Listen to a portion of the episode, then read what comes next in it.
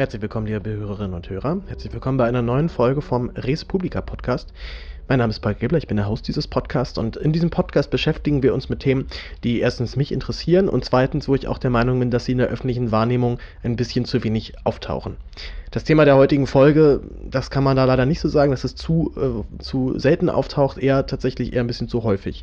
Wir beschäftigen uns nämlich heute mit der AfD und halt legen aber nochmal einen Schwerpunkt auf die Flügel, die es innerhalb dieser Partei gibt, von denen ich tatsächlich auch bis zum jetzigen Interview auch sehr, sehr wenig wusste.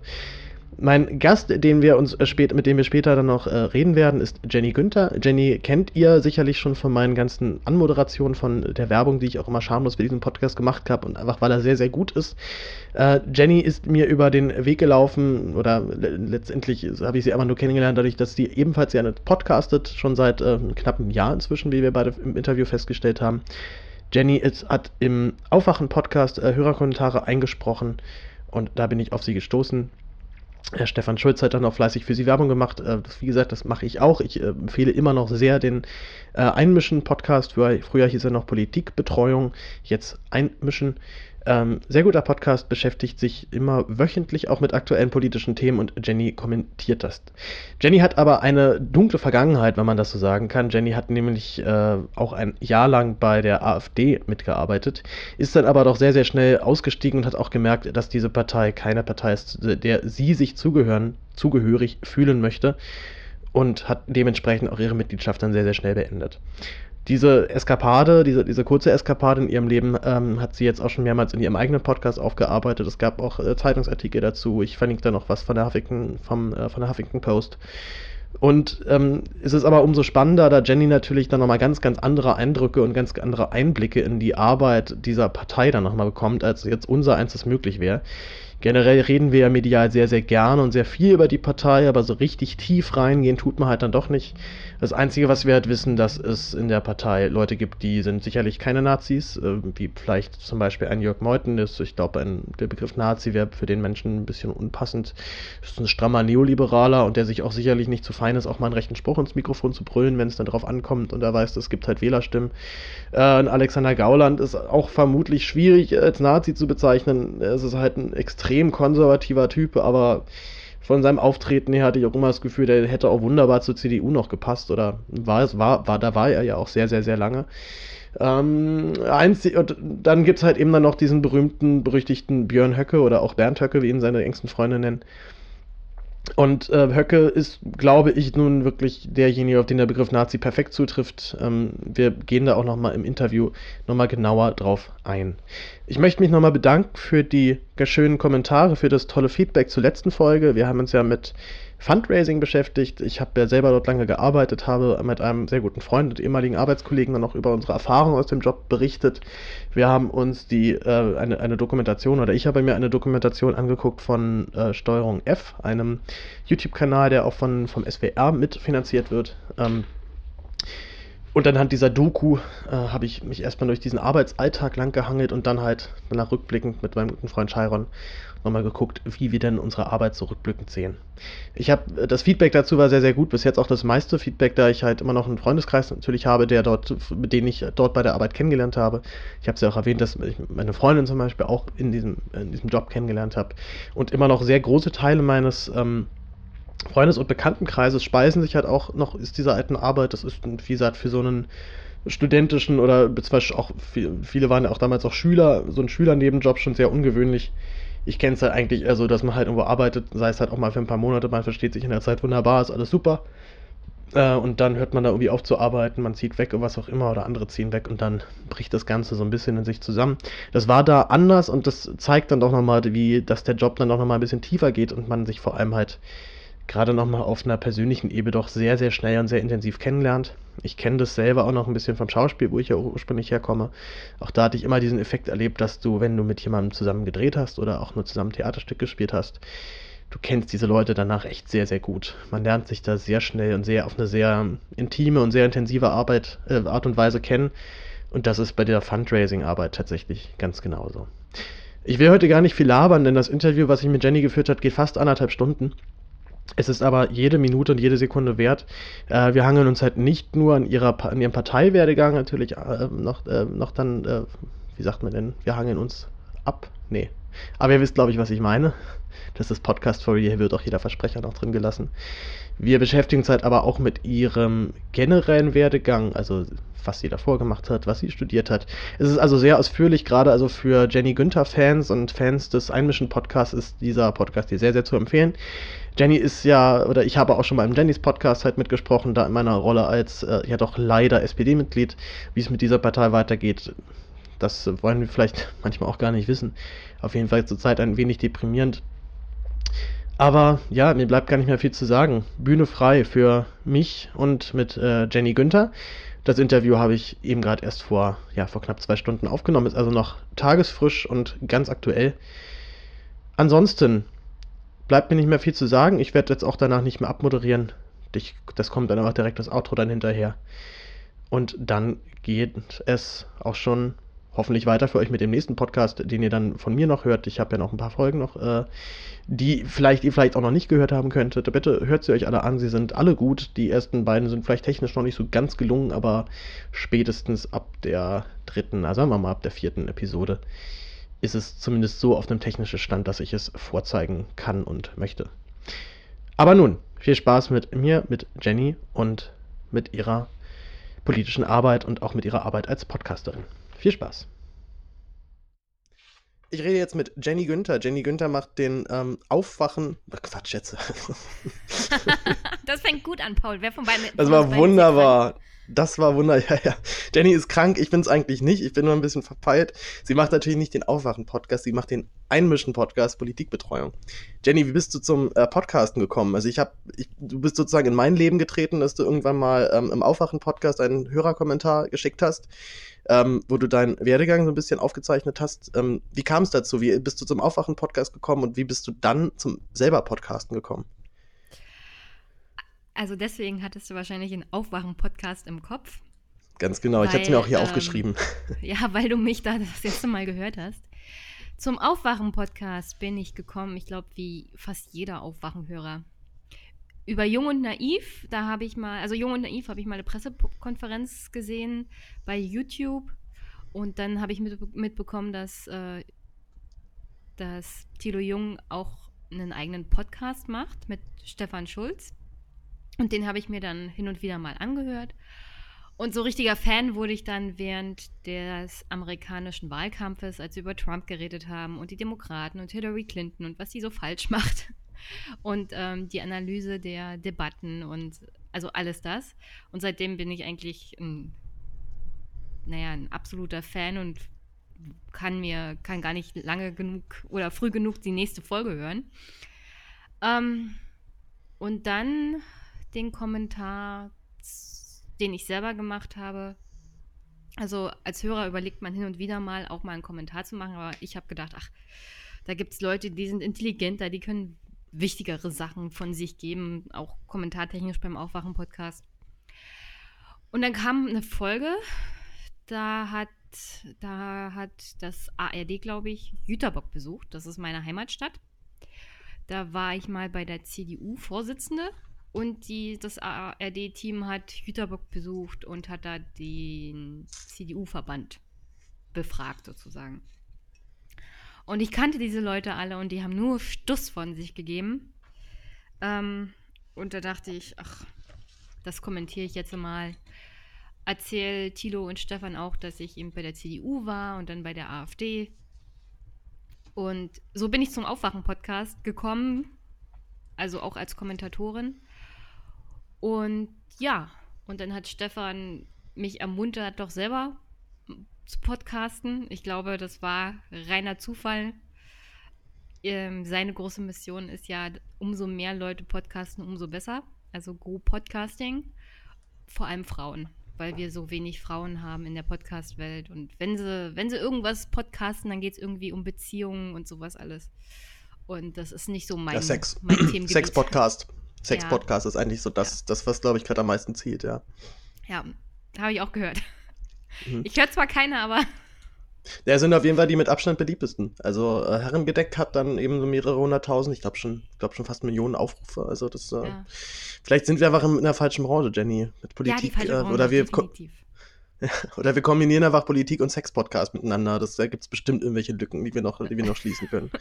Ja, es gibt bestimmt eine Nische, die man schließen könnte. Aber ich glaube nicht, dass ein Podcast über Sex, während man über Politik redet, irgendwie ansprechend sein könnte. Ich mir. Es lenkt auf jeden Fall vom, äh, von irgendwas dann ab. Entweder vom Sex also oder von der Politik. Irgendwas geht dann dabei unter, definitiv. Okay, bevor wir jetzt hier, bevor wir noch weiter abschweifen, ähm, du machst deinen eigenen Podcast jetzt seit wann und wie kam es dann, also wie hast du das technisch am Anfang umgesetzt? Also, meine erste Folge hatte ich am 22. Januar, glaube ich, diesen Jahres.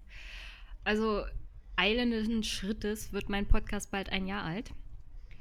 Ich kann es fast gar nicht fassen, dass das schon so lange her ist. Technisch gesehen, ähm, den allerersten, wirklich nur zum Ausprobieren, habe ich gemacht, weil es sich gut angeboten hat zum Sonderparteitag der SPD. Den habe ich live kommentiert in mein Handy.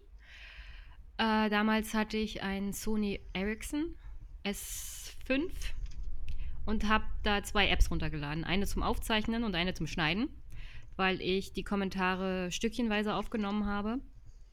Und das musste ja alles noch in Form gebracht werden.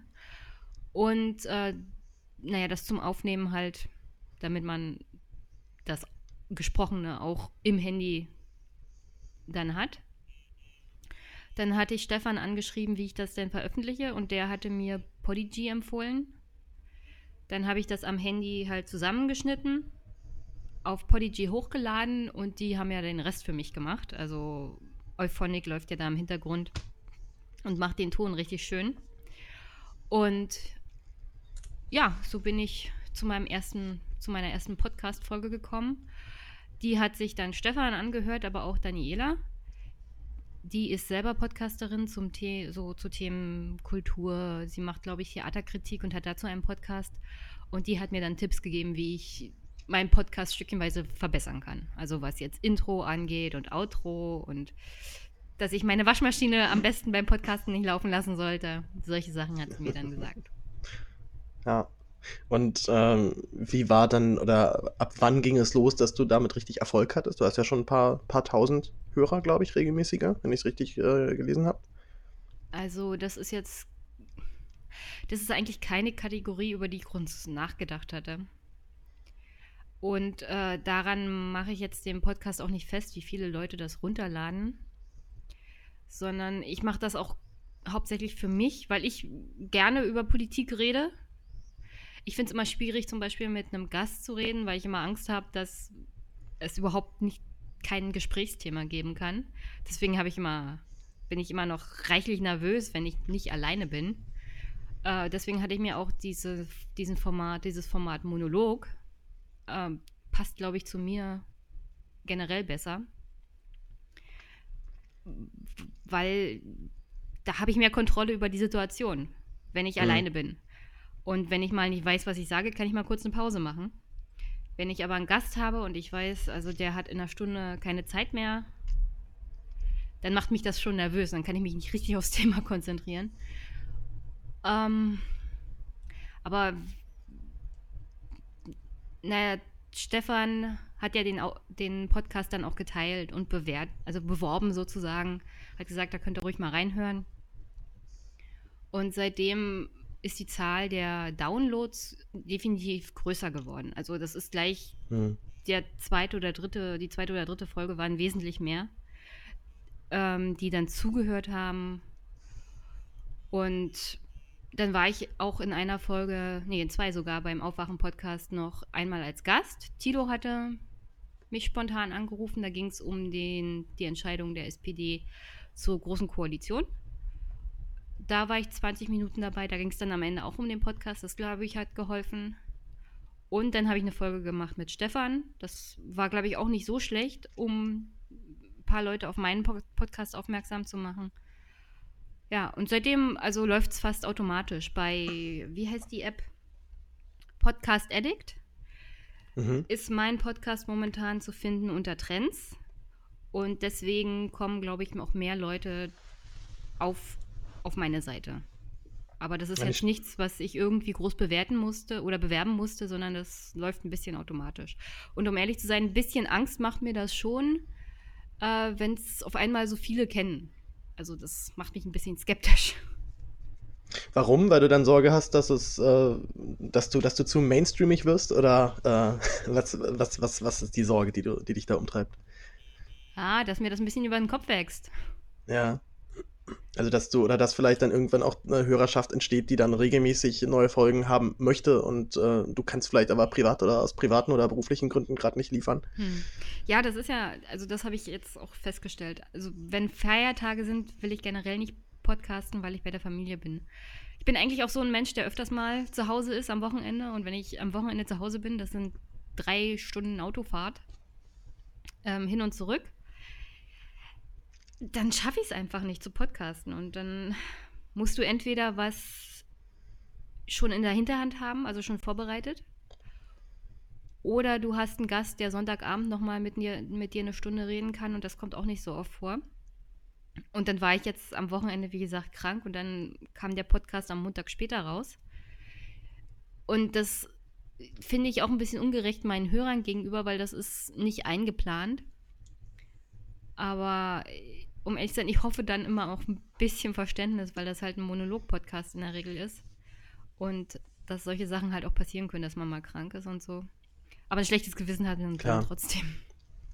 Ich finde es aber interessant, dass du dir eher Sorgen machst, wenn du Gäste einlädst, äh, als alleine zu reden. Bei mir ist es tatsächlich genau andersrum. Also ich finde das mit Interview führen und mit jemandem zusammen über was reden, finde ich wunderbar. Weil ich dann auch immer weiß, da muss ich mir keine Sorgen machen, dass eine Lehre entsteht, weil ich ähm, oder das Gespräch am Laufen zu halten nicht, nicht sonderlich schwer finde. Also einfach nochmal mit Nachfragen, dann nochmal vielleicht auch einen neuen, neuen Gesprächsfaden aufzubauen. Äh, was dann natürlich dann manchmal passiert, das ist mir auch schon zweimal im Interview passiert, dass man einfach ganz kurz abschweift, dass man oder vielleicht in seine Notizen guckt und dann halt die Antwort nicht mehr mitbekommt und dann halt merkt, oh scheiße, jetzt muss ich ja was fragen und dann ist mir, glaube ich, im zweiten Podcast passiert, dass ich im Interview halt dann eine Frage gestellt habe, die der, die mein Interviewpartner eigentlich gerade genauso beantwortet hatte. Mhm. Aber gerade halt dieses Leere mit einem Monolog füllen, finde ich persönlich immer noch, oder da ziere ich mich nicht, um, ziere ich mich nicht noch, äh, ziere ich mich noch am meisten mit. Einfach weil der, ähm, meiner Erfahrung nach man halt auch schnell ins, ins, ins Schwafeln kommt. Und äh, wenn man, gerade wenn man sich dann rückwirkend anhört, bin ich, äh, bin ich immer hell auf entsetzt, was dann halt teilweise aus meinem Mund alles rauskommt. Und muss es dann alles nochmal neu aufnehmen. Aber naja, so hat da jeder sein, äh, sein, äh, sein Steckenpferd. Wie bist ja, du. Ja, also da, davor habe ich auch sehr viel Angst, so ins Schwafeln zu kommen. Ähm, hm. Ja, und vor, vor allem auch ins Wiederholen. Also das, das, das ist ja. mir auch immer aufgefallen, dass man halt dann denselben Punkt eigentlich normal sagt und eigentlich hat man das ja schon gesagt und eigentlich ist es überflüssig. Aber das ist ja auch Podcasten. Also Podcasten ist, äh, wie Stefan Schulz ja mal so schön sagt, sprechendes Denken. Einfach, einfach rein ins Mikrofon und irgendwie drauf mhm. loslabern. Mhm. Und man hört dem anderen mehr oder weniger halt dann beim, beim aktiven Denken zu. Ja, ich sollte, ich sollte vielleicht meinen Podcast auch öfters selber nochmal hören, aber ich kann den Klang meiner eigenen furchtbar. Stimme nicht ertragen. Es ist furchtbar. Ich kenne es so gut, ja. Ich habe ja, komme ja auch vom Schauspiel so ein bisschen und äh, auch beim Drehen ist es immer, da, da, da, hörst du dich ja dann nicht nur, da siehst du dich dann auch noch. Hm. Und es ist, es ist, ich fand es auch, ich habe mich auch da nie dran gewöhnt. Also es war immer eigenartig, sehr, sehr komisch. Zumal dann da irgendwie jemand äh, vor dir auf dem Bildschirm oder Leinwand steht, der zwar so aussieht wie du, aber sich nicht so benimmt wie du und das ist dann doppelt eigenartig. Ja, das stelle ich, ich mir das, ja. schlimmer vor. Ja, es ist, es ist, es ist nichts für schwache Nerven, muss man, muss man irgendwie durch. Aber äh, ich kenne auch noch äh, alte, erfahrene Kollegen, denen geht das dann auch so. Also auch teilweise ganz, ganz äh, große Schauspieler gucken sich teilweise selber nicht an, also weil die es einfach nicht können. Hm. Fand ich auch ganz interessant. Ähm, jetzt jetzt habe ich mehr Verständnis für Schauspieler, die sagen, sie gucken sich ihre eigenen Filme nicht an. Ja, ja, es hat, glaube ich, echt häufig was damit zu tun, dass man sich es einfach nicht aushält, sich da selbst zu sehen oder es einfach zu eigenartig findet. Plus, ähm, man ist dann auch einfach nie sein, kein, kein wirklich guter Kritiker. Also ich kann mich nicht wirklich objektiv selber dann da angucken und sagen, oh, da habe ich jetzt aber gut gespielt und oh, da habe ich aber nicht so gut gespielt. Ähm, das sollten dann noch immer andere übernehmen. Ja, genau deswegen hoffe ich eigentlich auch immer auf Kritik von den Hörern, weil ich wirklich schwer meine eigenen Podcasts hören kann. Weswegen es fast unmöglich macht, ähm, Fehler dann zu korrigieren. Hm. Weil, wie sollst du es auch, wenn du es dir nicht anhören kannst? Ich, ich, ich, ich überlebe das auch nur so mit, dass ich, ähm, dass ich meine Stimme mal derartig fett komprimiere und nochmal irgendwie einen Equalizer drauflege, dass sie einigermaßen fett klingt und ich ähm, denke, okay, jetzt, jetzt ist es eine vorzeigbare Stimme mhm. und sie dann auch zumindest ein bisschen ähnlicher klingt zu dem, wie ich ja meine eigene Stimme höre. Ne? Knoch Knochenschall, wir haben ja hier noch den, die Schwingung unserer Knochen mit, mit im Ohr, deswegen klingt unsere Stimme immer für uns selber deutlich tiefer. Ähm, und so, so geht's dann einigermaßen. Aber auch meine Erfahrung ist, wenn man sich da mal einmal seinen eigenen Podcast anhört, fallen einem auch erst diese ganzen, was ich, Wiederholungen, äh, die Äs, was auch immer, alles nochmal auf und es tut doppelt und dreifach weh. Hm. Aber andererseits es, es, äh, härtet es auch ab und dann fängt man eben an, doch flüssigeren Satz aufzubauen oder vielleicht ein Äh wegzulassen. Also ich, ich, ich kenne es sehr, sehr gut, es ist sauschwer und nicht angenehm, aber es lohnt sich. Ermutigung. Gut. Und du hast, du hast eine sehr schöne Stimme, Jenny, sonst würde ich dann. Mehr, mehr selbstkritisch anzuhören. Nee, aber es ist generell mal anzuhören. nicht, nicht, nicht, dass ich, äh, nicht, dass ich mit deiner, äh, mit deiner Art des Podcasts nicht zufrieden wäre, ganz im Gegenteil. Und du hast auch eine sehr angenehme Sprechstimme, sonst würde ich deinen Podcast auch nicht hören. Das, also das, das, das ist, ist schon. Das ist das Erstaunlichste überhaupt. Also das ist das allererste, was Stefan mir gesagt hat. Das ist so eine angenehme Stimme zum ja. Podcasten. Schon ja. als ich den Kommentar eingesprochen hat, hat er mir gesagt und Happy that. Okay. Ja. Ja, ja, das, das, das, das ist, klingt immer komisch für einen selber, aber ja. Weil ich also das wie, und wie gesagt, nicht verstehen ist, kann.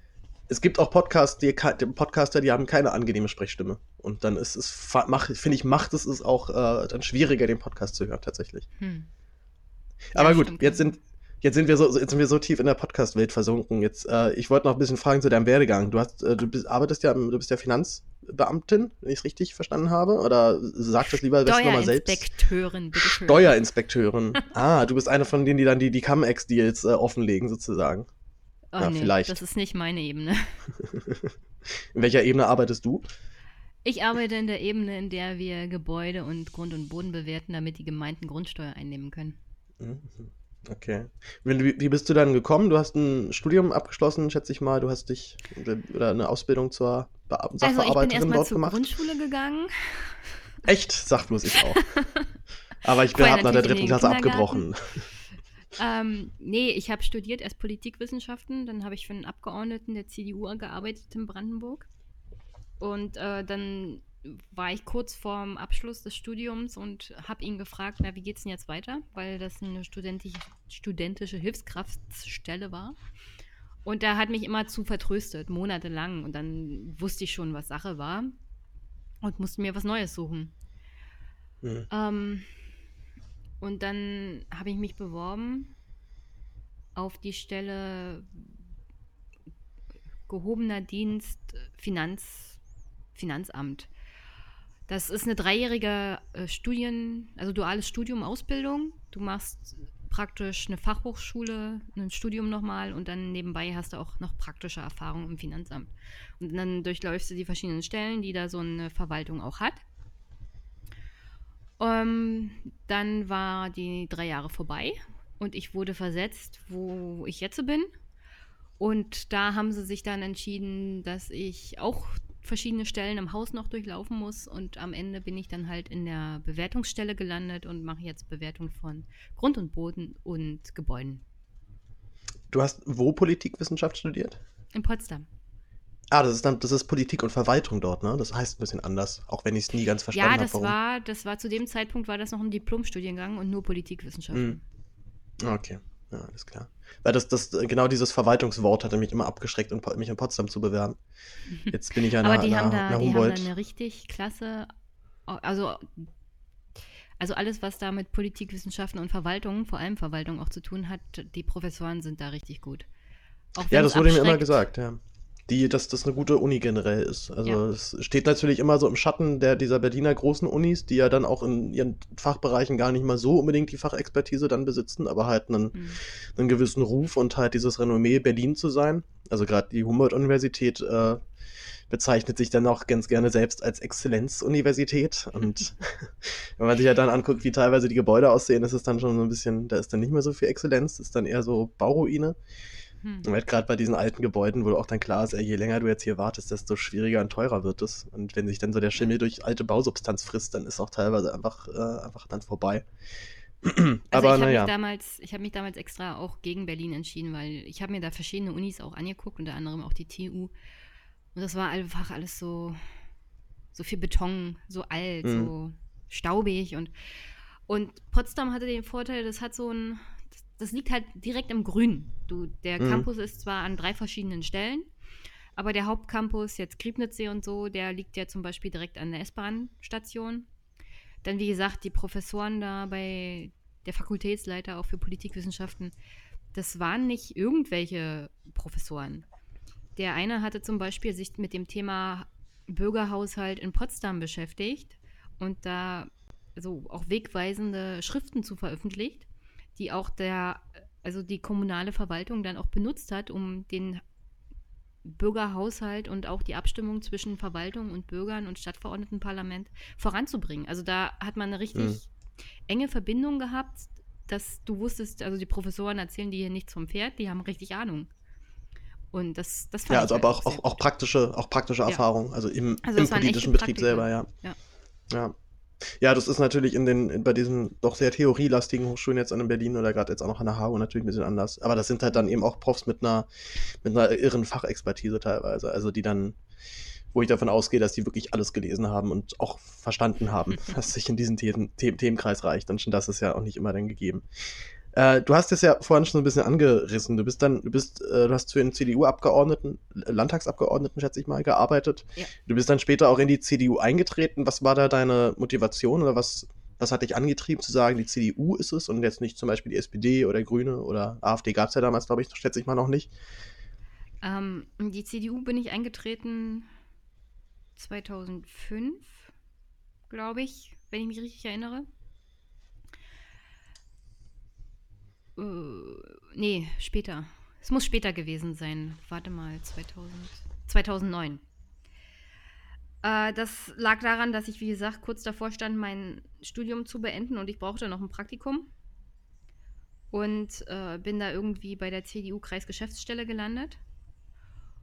Und nach den paar Wochen hat mir das eigentlich ganz gut gefallen. Also ich mochte die Kreisgeschäftsführerin, die war eine nette Frau.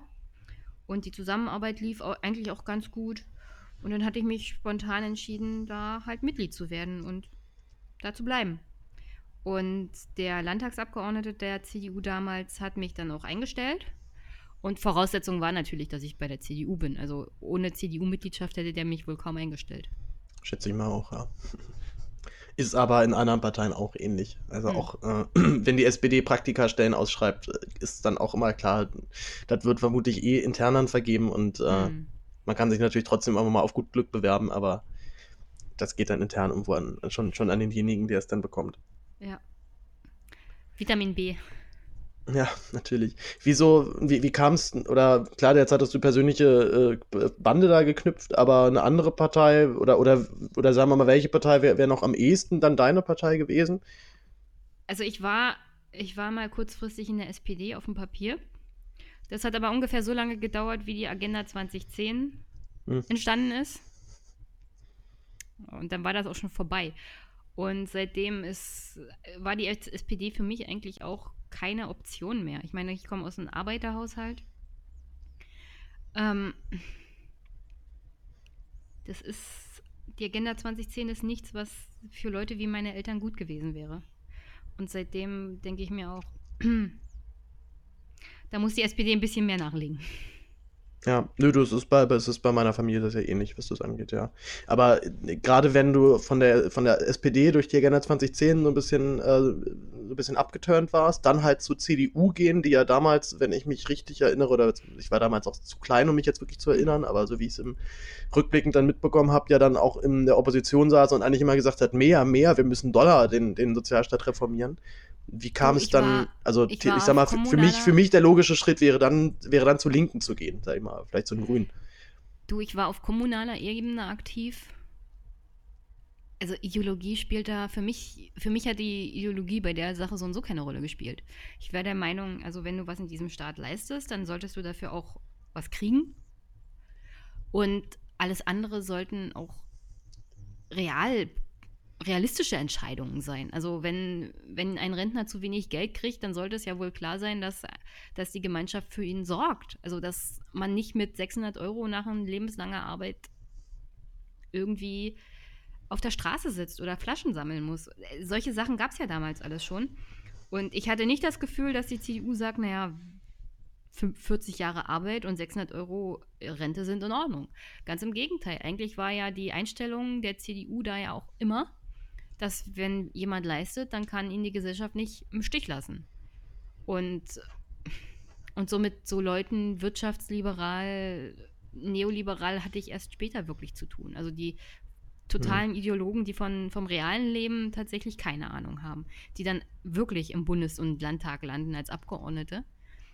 Aber für meine Entscheidung war das jetzt äh, nichts, was im Vordergrund stand. Im Vordergrund stand für mich, also dass ich die Leute, die ich kennengelernt habe, ganz gut fand und ich dachte, ja, da kann was Gutes draus werden, wenn ich da mitmache. Ja, also du meinst dann so Leute, die dann sagen, naja, wären die Leute auch Krankenpfleger, Pfleger hätten die mal BWL oder VWL studiert, die hätten sich da aussuchen können, was sie hier machen. Also eine Leute, Leute das, habe ich war, das war so ein das war so ein Statement, was ich da mal bekommen habe, wo ich dachte, das ist jetzt nicht dein Ernst. So, also sollen aber alle VWL und BWL studieren und dann ist die Welt in Ordnung. Und äh, sind die einfach selber schuld, wenn, wenn, wenn sie so einen so, ein, so einen Loser-Job wie Krankenpfleger oder, äh, oder, oder Feuerwehrmann oder Polizist machen. So das Leute war nicht, das war nicht eine geile. Ja, freu dich und, drüber. Ähm, das ist auch, das ist auch nicht schön. Es macht keinen Spaß, mit solchen Leuten glaube, zu reden. Also, also ich kann ja mal sagen, in betrunkenen Zustand hat mir ein jetzt immer noch Landtagsabgeordneter mal gesagt, dass mein Mitschüler äh, Schlitzauge, ein Schlitzauge sei. Der ist mit drei Jahren aus China geflüchtet mit der Familie, weil die mehr als ein Kind hatten. Und hm. ähm, ich habe ihm zu Sau gemacht, aber der Typ sitzt halt im Landtag. Und daran sieht man auch, wie verlogen das alles ist. Ja. Das war so eine, einer der Sachen, die mir dann auch die, bei der CDU ziemlich auf den Keks gegangen sind, weil keiner da wirklich ehrlich ist dann. Aber wenn du zuerst mitmachst und eintrittst, dann kriegst du das ja alles erst später mit. Ja. Dann aber jetzt direkt zu so die Überleitung. Du hast, hast ja schon so ein bisschen erzählt in, in Göteborg. Göteborg? Göteborg. Musst du mir nochmal helfen? Jüterborg. Jüterborg. Nicht, nicht Göteborg. Ja, oh Jüterborg. Gott. Kapitalverbrechen, das ist übrigens nicht. Ja, voll. Ja, ja, das ist wahrscheinlich so, dass so, dass, so das, was man, äh, was, was Leute aus der Stadt dann überhaupt nicht gern haben, wenn man, wenn man das verwechselt. Nee. Ähm, du bist äh, aus Enttäuschung oder du warst das ja schon so ein bisschen angedeutet, dass du mit den äh, mit, mit der mit der Basis CDU dort nicht sonderlich dicke warst oder zumindest auch Teile davon nicht ein bisschen dich, dich, dich nicht so äh, heiß auf Politik gemacht haben. Und als Konsequenz bist du zur AfD gegangen. Das, das musst du mir erklären. Das war, das war ein lang, langer Weg. Also du darfst ja dann, ich war ja dann zwischenzeitlich auch Vorsitzende der CDU geworden, weil die alte Vorsitzende wollte nicht mehr. Und der Landtagsabgeordnete selber wollte es nicht machen, weil das ist mit Arbeit verbunden. Und die Landtagsabgeordneten sind gerne irgendwo Stellvertreter und haben noch die Kontrolle. Aber die Arbeit und den Vorsitz machen sie nicht gerne, weil dann kommt ja zur Not Kritik. Ähm, dann habe ich sozusagen alles gemacht, also von den Finanzen über das Flyer verteilen, über die Plakate hängen. Und dann, dann ging es langsam los mit der Bundestagswahl 2013. Unsere alte Bundestagsabgeordnete wollte nicht mehr machen. Und ich dachte eigentlich, das wird dann ein offenes Rennen und wir kriegen hier mal ein paar vernünftige Kandidaten vorgestellt. Und ähm, am Ende kam aber raus, dass sich drei Freunde getroffen haben, zwei Landtagsabgeordnete, die gleichzeitig Kreisvorsitzende sind und eine Bekannte von ihnen, die irgendwo in einer Lobbyfirma gearbeitet hat. Und die wurde dann auch unsere Kandidatin und es gab keine anderen. Also demokratisch war das nicht und ich fand das auch nicht gut, weil das stand eigentlich schon von vornherein fest, wer Kandidat wird und naja, also so habe ich mir das jedenfalls als nicht als demokratischen Prozess vorgestellt. Und am Ende habe ich, wie jeder es machen würde, auch für sie, Land für sie Wahlkampf gemacht. Und ähm, was mich auch geärgert hat, und ich finde, das ist auch nachvollziehbar, das darf man auch sein, ich war dann enttäuscht, dass es nicht mal zu einem Danke gereicht hat. Also wenn du deine private Zeit dazu benutzt, um Leute in ein Parlament zu bringen, die in ihrem ganzen Leben niemals kommunalpolitisch aktiv waren, die selber die Arbeit an der Basis nie gemacht haben und dann schaffen sie es nicht mal Danke zu sagen, äh, dann ist man, glaube ich, verständlicherweise ein bisschen angepisst. Glaubst du, das ist ein Problem, was sich durch die ganze CDU-Basis zieht oder was nur auf deinen, auf deinen Wahlverein letztendlich zutraf? Also ich, ich, erinnere mich noch, dass du einmal in einem, äh, ich glaube, weiß nicht, ob es ein Podcast oder im Audiokommentar war, auch gesagt hast, äh, die SPD, ja, die muss sich definitiv erneuern, aber die CDU muss sich auch mal ganz, ganz dringend erneuern. Und vor allem halt an der Basis, dass die Arbeit der Basis mal gewürdigt wird und dort halt mhm. auch mal Leute hochkommen, die vielleicht nicht eine Ochsentour durch, äh, mit, mit 20 Jahren irgendwo Klinkenputzen hinter sich haben. Du, es geht ja noch nicht mal um die Ochsentour. Das Problem ist, die wenigsten Leute machen heutzutage Ochsentour. Du bist Mitarbeiter in einem für einen Bundestagsabgeordneten, in der Regel Wahl, äh, also in der Regel Büroleiter oder wissenschaftlicher Mitarbeiter oder du warst mal in der Fraktion Mitarbeiter und dann, dann knüpfst du Kontakte und dann wirst du auch irgendwann Abgeordneter, ob im Land oder im Bund. Das ist nicht die Ochsentour, die dich heutzutage in die Parlamente bringt, sondern die Tatsache, dass du in Berlin im Parlament oder in einer Fraktion gearbeitet hast. Und, und dann wen das, kennst. Ja, und das ist das Problem. Keiner ja. von diesen Leuten macht heutzutage wirklich noch Kommunalpolitik. Die kommt höchstens dann hinten dran, ne, damit man kommunalpolitisch noch verankert ist, damit dein Name irgendwo bekannt ist. Und das ist das Problem. Aber, und wenn ich von Erneuerung auch bei der CDU rede, das Problem bei der CDU ist, sie sind unglaublich alt. Also ich hatte einen Ortsverband, auf dem Papier waren da theoretisch noch 40 Leute da.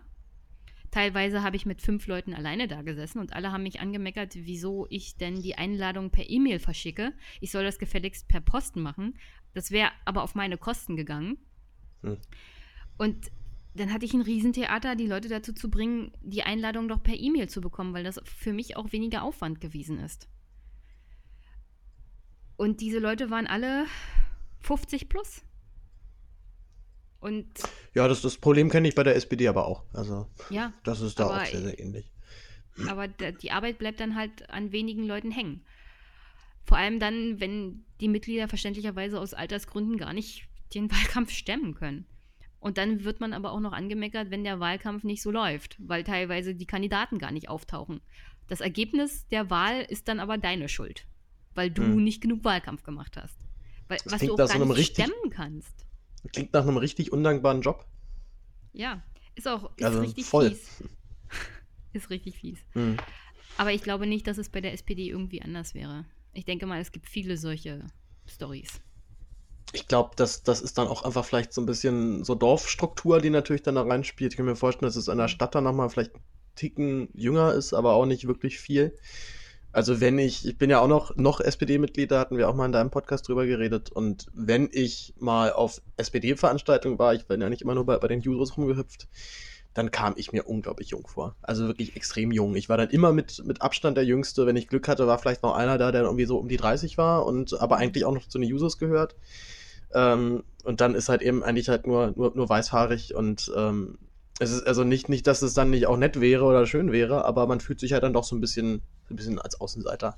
Weil natürlich dann auch die Thematiken ein bisschen andere sind, über die dann so geredet wird. Also bei, ja. in solchen Gesprächsrunden erfahre ich immer unglaublich viel über, über, über unseren Körper, weil dann natürlich jeder hat dann Knie und der nächste halt Rücken und das und das und das. Und dann, dann kann man schon mal lernen für später. Nun bist du, ähm, du bist also aus der CDU ausgetreten, wenn ich es richtig verstanden habe, und bist dann zur AfD gegangen. Was für einen Zeitrahmen hat sich das dann abgespielt? Das war Ende 2015 und Anfang 2017 müsste ich dann ausgetreten sein. Ja. Das war also schon zur Zeit, als, äh, als Lucke bereits nicht mehr Parteivorsitzender war, wenn ich es richtig ja, verstanden genau. habe. Ne? Ja, genau. Wie, ähm, wie kam der Schritt? Also ich habe, ich weiß noch, als die AfD dann so hochkam und äh, ja auch so die ersten Annäherungen mit, mit Pegida dann stattfanden, gab es dann noch ganz großen Aufschrei. Also diese Entwicklung von äh, extrem neo neoliberale Lucke-Partei mit, äh, mit, mit dem Gerücht, da könnten auch in sich ein paar Rechte rumtummeln. So, das war so mhm. mein, mein Stand von Ende, ja, wann war die Bundestagswahl genau? Ja, so September 2013 bis hin zu der Entwicklung, die wir jetzt halt zur Zeit haben, mit einem doch ziemlich starken völkischen Flügel und mit ganz offensichtlichen äh, rechts- oder, oder sehr, sehr, auch, auch teilweise rechtsradikalen Motiven, die dann da reinspielen. Ähm, wie hast du die Partei damals wahrgenommen und was war für dich der Antrieb zu sagen, das könnte auch eine Partei sein, wo ich vielleicht was versuchen kann, gerade nach dieser doch nicht sonderlich erfolgreichen oder nicht sonderlich glücklich machenden Arbeit bei der CDU? Äh, na, die Sache war, das hat auch große zum großen Teil mit der CDU dann zu tun, dieser Wechsel. Das war 2015 im September, habe ich mich schrecklich geärgert. Also, weißt du, die Landtags- und Bundestagsabgeordneten, die kommen nie an. Die haben auch keinen Kontakt zur Basis, sondern die entscheiden immer selbst. Die machen irgendwelche Pressemitteilungen, wenn sie sich davon versprechen, dass es politisch für sie ein Vorteil ist. Wir waren in der Stadtverordnetenversammlung gerade dabei, den Haushalt mal wieder irgendwie durchzukriegen, ohne dass uns die Kommunalaufsicht da Schranken irgendwie vordrückt.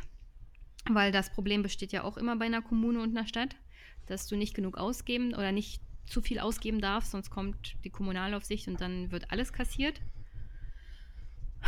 Ähm, und hinzu kam dann halt die Situation im September 2015, was dazu führte, dass halt sehr viele Flüchtlinge ins Land kamen. Die, der Informationsstand war, also ja, es werden ein paar Flüchtlinge nach Jüterbock auch kommen, aber keine Familien.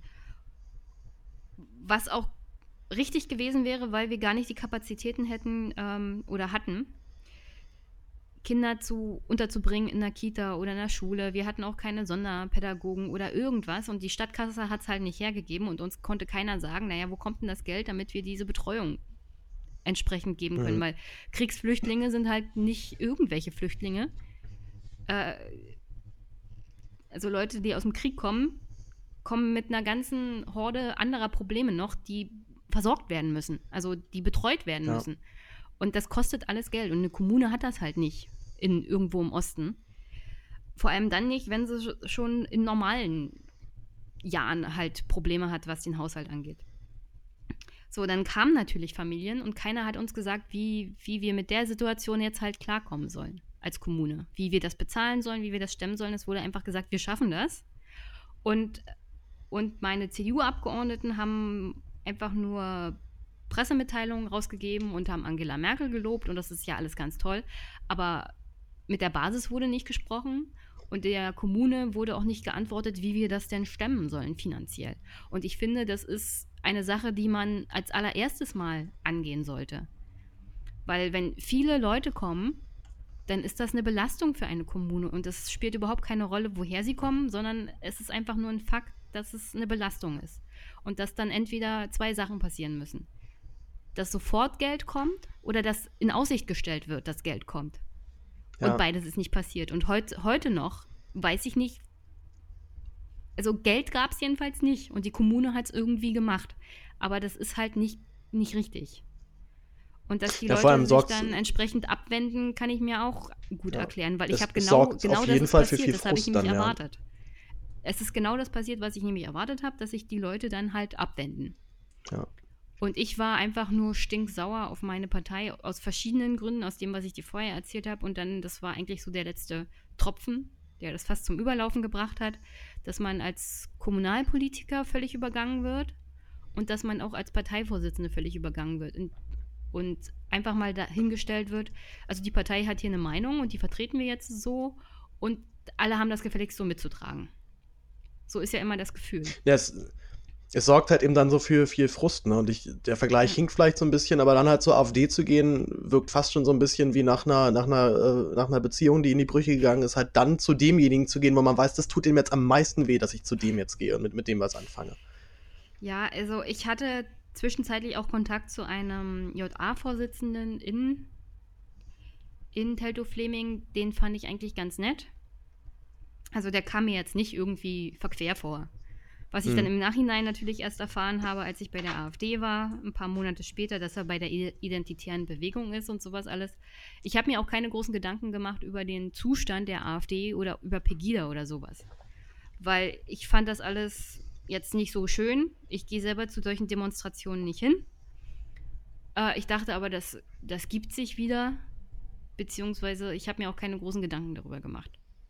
Weil ich das jetzt nicht für so weltbewegend fand gehalten habe. Tja, und dann kam alles anders. Ja, und auf einmal ist die anders. Partei. Wann ähm, oder gab es, gab es so einen, so einen Schlüsselmoment, wo du gemerkt hast, okay, ich bin hier echt falsch, das war eine dumme Idee einzutreten? Oder wahrscheinlich gab es mehrere, aber ist dir so einer so ganz besonders im, im Kopf geblieben?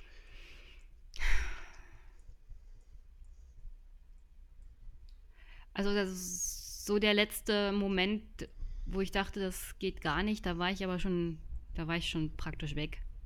Das war die Landesvorstandswahl der AfD Brandenburg.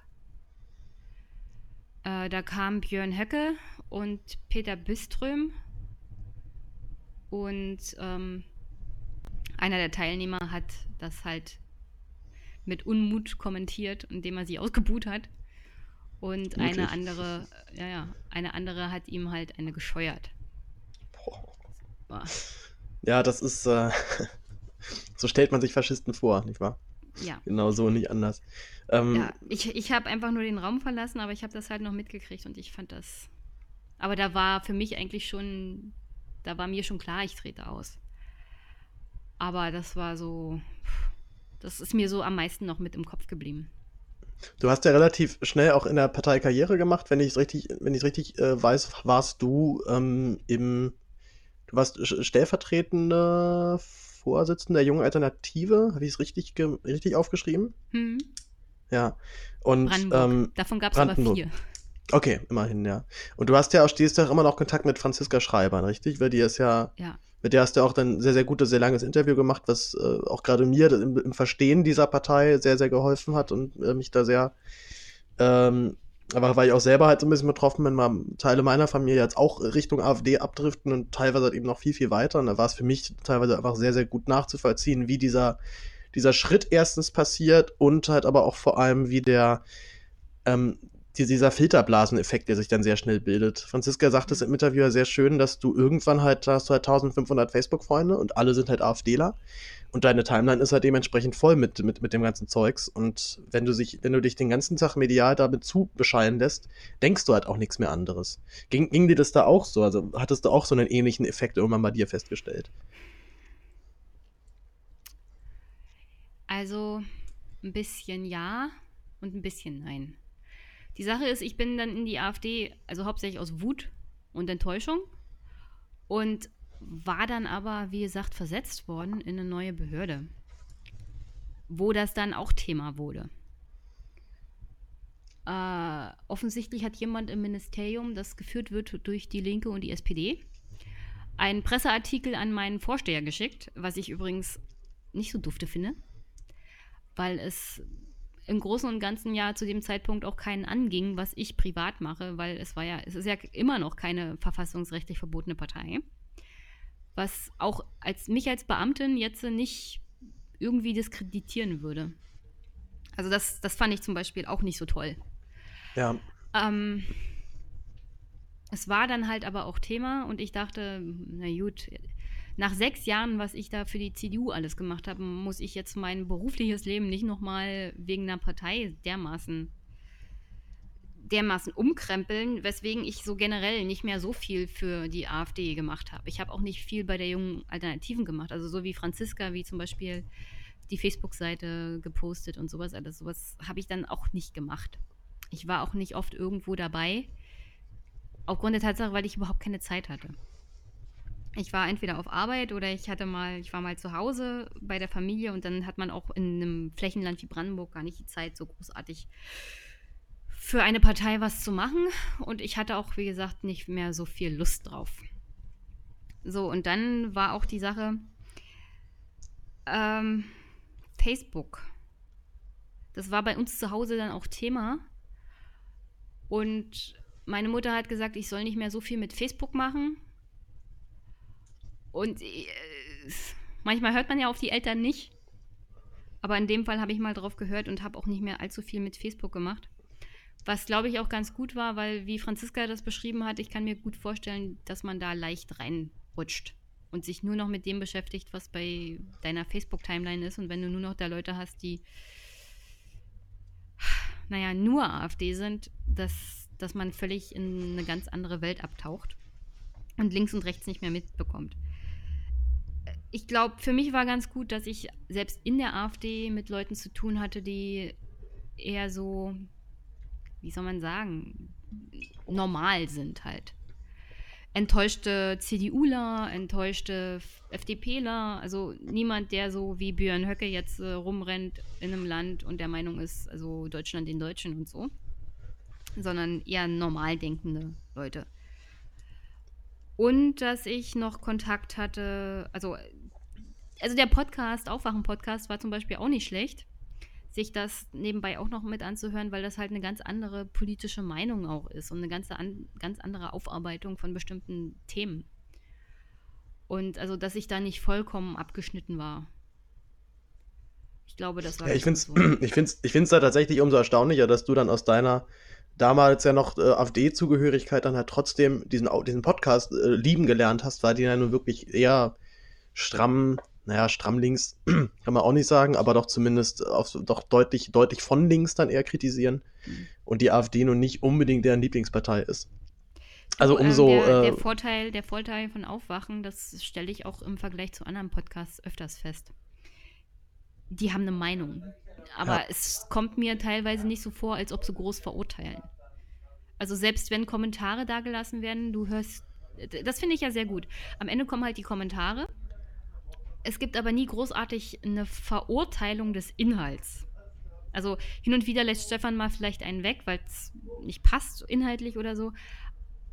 Aber es gibt keinen Kommentar darüber, wie sie das halt jetzt finden. Und du weißt halt, was du mit dem Aufwachen-Podcast kriegst. Und ich bin so jemand, der auch sagt, ja, jeder hat hier, das ist eine Demokratie, jeder hat seine freie Meinung und ich kann, ich kann ja den Podcast trotzdem gut finden. Ähm, ja. Also dieser, dieser Aspekt, dass man nicht verurteilt wird wegen einer politischen Meinung, der hat mir halt, der hat mich da beim Podcast des von Tilo und Stefan gelassen. Und äh, wie gesagt, im Endeffekt war das gar nicht so schlecht, weil, weil dann kam auch eine dieser Folgen, wo sie über die autoritäre Revolte von Volker Weiß gesprochen haben. Und das fand ich, das war so kurz, kurz vor einem Bundesparteitag. Und das war dann auch sehr augenöffnend. Also, das hm. war nach der, nach der Dresdner Rede von Björn Höcke und alles sowas. Mit, äh, mit, mit Denkmal der Schande und so. Ja, genau. Und wie sie das beide aufgearbeitet haben, was jetzt die Neurechten in Deutschland angeht. Das fand ich alles sehr gut. Weil im Endeffekt hat man ja dann selber auch in der AfD mitbekommen, was da alles rumrennt und wie gefährlich das ist. Ab wann, ab, ab wann wurde dir das klar, dass du damit, dass du da in einer Partei doch bist, die zwar auch natürlich aus, ich sag mal, ganz normalen Menschen und äh, Konservativen vielleicht besteht, aber dann noch zumindest halt keine, oder, oder Menschen, wo du dir jetzt zumindest sicher sein kannst, dass ein gewisses Menschenbild und eine Menschenwürde und ein gewisser Grundrespekt einfach bewahrt wird. Und ab wann hast du gemerkt, nee, hier rennen auch andere Gestalten rum? Oder was, was war so das, der, der erste Kontakt zu jemandem, wo du sagst, nee, das, das geht jetzt schon doch deutlich Richtung oder Tendenz Nazi? Hm. Na, wie gesagt, da ich ja nicht viel mit diesen Leuten unterwegs war, war das ein bisschen schwierig, weil ich habe nur mitbekommen, was halt so die Reden von Björn Höcker angeht. Äh, bestimmte Leute in, in der AfD haben einen da diese Reden immer empfohlen von denen ich wusste, die gehören zum Flügel. Ähm, und ich mochte diese Reden einfach nicht. Also alles, mhm. alles an Björn Höcke stößt mich einfach ab. Also der Inhalt dieser Rede, wie er redet, also ich, ich kann es schwer beschreiben, aber ich, ich mag es einfach nicht. Und diese Leute waren so fasziniert von ihm, so, so hörig auch. Und ich habe das halt nicht nachvollziehen können. Und alles, was so diese absolute Hörigkeit hat mich alleine schon ziemlich abgestoßen. Ja, ich, und, und deswegen, also, wenn, wenn jemand so unkritisch gegenüber einer einzelnen Person ist, dann macht mich das schon skeptisch. Höcke ist ja auch, ähm, hat ja auch lange unter dem Pseudonym Landolf Ladich ja auch dann noch verfasst. Also ich glaube, der, das ist ja auch vom, vom Zentrum für politische Schönheit. Wir wollen ja nicht, dass der Podcast hier verklagt wird. Also, meine Björn Höcker hat so ziemlich alles verklagt, was er, es ist, ist ja mein Podcast, ich kann ich freue mich, das ist, glaube ich, mega gute Platte. Also, wenn, ich von Björn Höcke verklagt wäre, wäre das wunderbar. Und wäre auch dementsprechend erstaunlich, weil eigentlich Björn Höcke gegen alles klagt, was irgendwie gegen ihn gerichtet ist. Aber das Zentrum für politische Schönheit hat ja sogar sein gesamtes Umfeld, also wo in er, bei Erfurt, wo er wohnt, mit Plakaten der NPD und seinem Namen als Landolf Ladig mit Konterfei hat dann zu, zugekleistert. Mhm. Und er hat nicht dagegen geklagt. Ja, das ist dann halt schon ziemlich zumindest halt schon Hinweis, zumal halt eben Texte, die unter Landolf Ladig in irgendwelchen, äh, ich wollte jetzt schon völkischer Beobachter sagen, ich glaube, den gibt's nicht mehr, aber zumindest Zeitungen, die sich in diesem Spektrum bewegen, hat ein gewisser Landolf Ladig halt vor vielen Jahren Texte geschrieben, Äh, der Duktus ist dann doch sehr ähnlich. Man kann das ja an Schlagworten überprüfen. Es gibt da, glaube ich, zwei Linguistiker, die das über, die das dann untersucht haben. Und unter anderem wurden dann auch dann Textzeilen oder, oder ganz ganze Textabsätze genau so, wie sie unter Landolf, als Landolf Ladig geschrieben wurden, dann auch von einem gewissen Björn Höcke in anderen Zeitungen geschrieben, dann halt in einem anderen Kontext und deutlich harmloser. Also man kann da schon von ausgehen, dass es da mindestens eine Verbindung gibt. Und äh, die Kontakte von Björn Höcke zur harten, aber richtig harten rechten Szene sind auf jeden Fall alle verbrieft. Also ich, ich bin, ähm, ich bin auch also, immer sehr ja, vorsichtig wie, wie mit diesem. Ja, ich bin auch immer sehr vorsichtig mit diesem Nazi-Begriff geworden. Das ist, äh, wird halt sehr inflationär gebraucht und das ist halt das klassische Totschlagargument. Nach dem Motto, mit dir muss ich gar nicht erst reden, du bist ja ein Nazi. Aber auf Björn Höcke trifft es halt echt sehr gut zu. Also ich glaube, für diesen Menschen hat man diesen Begriff erfunden, würde ich fast sogar sagen.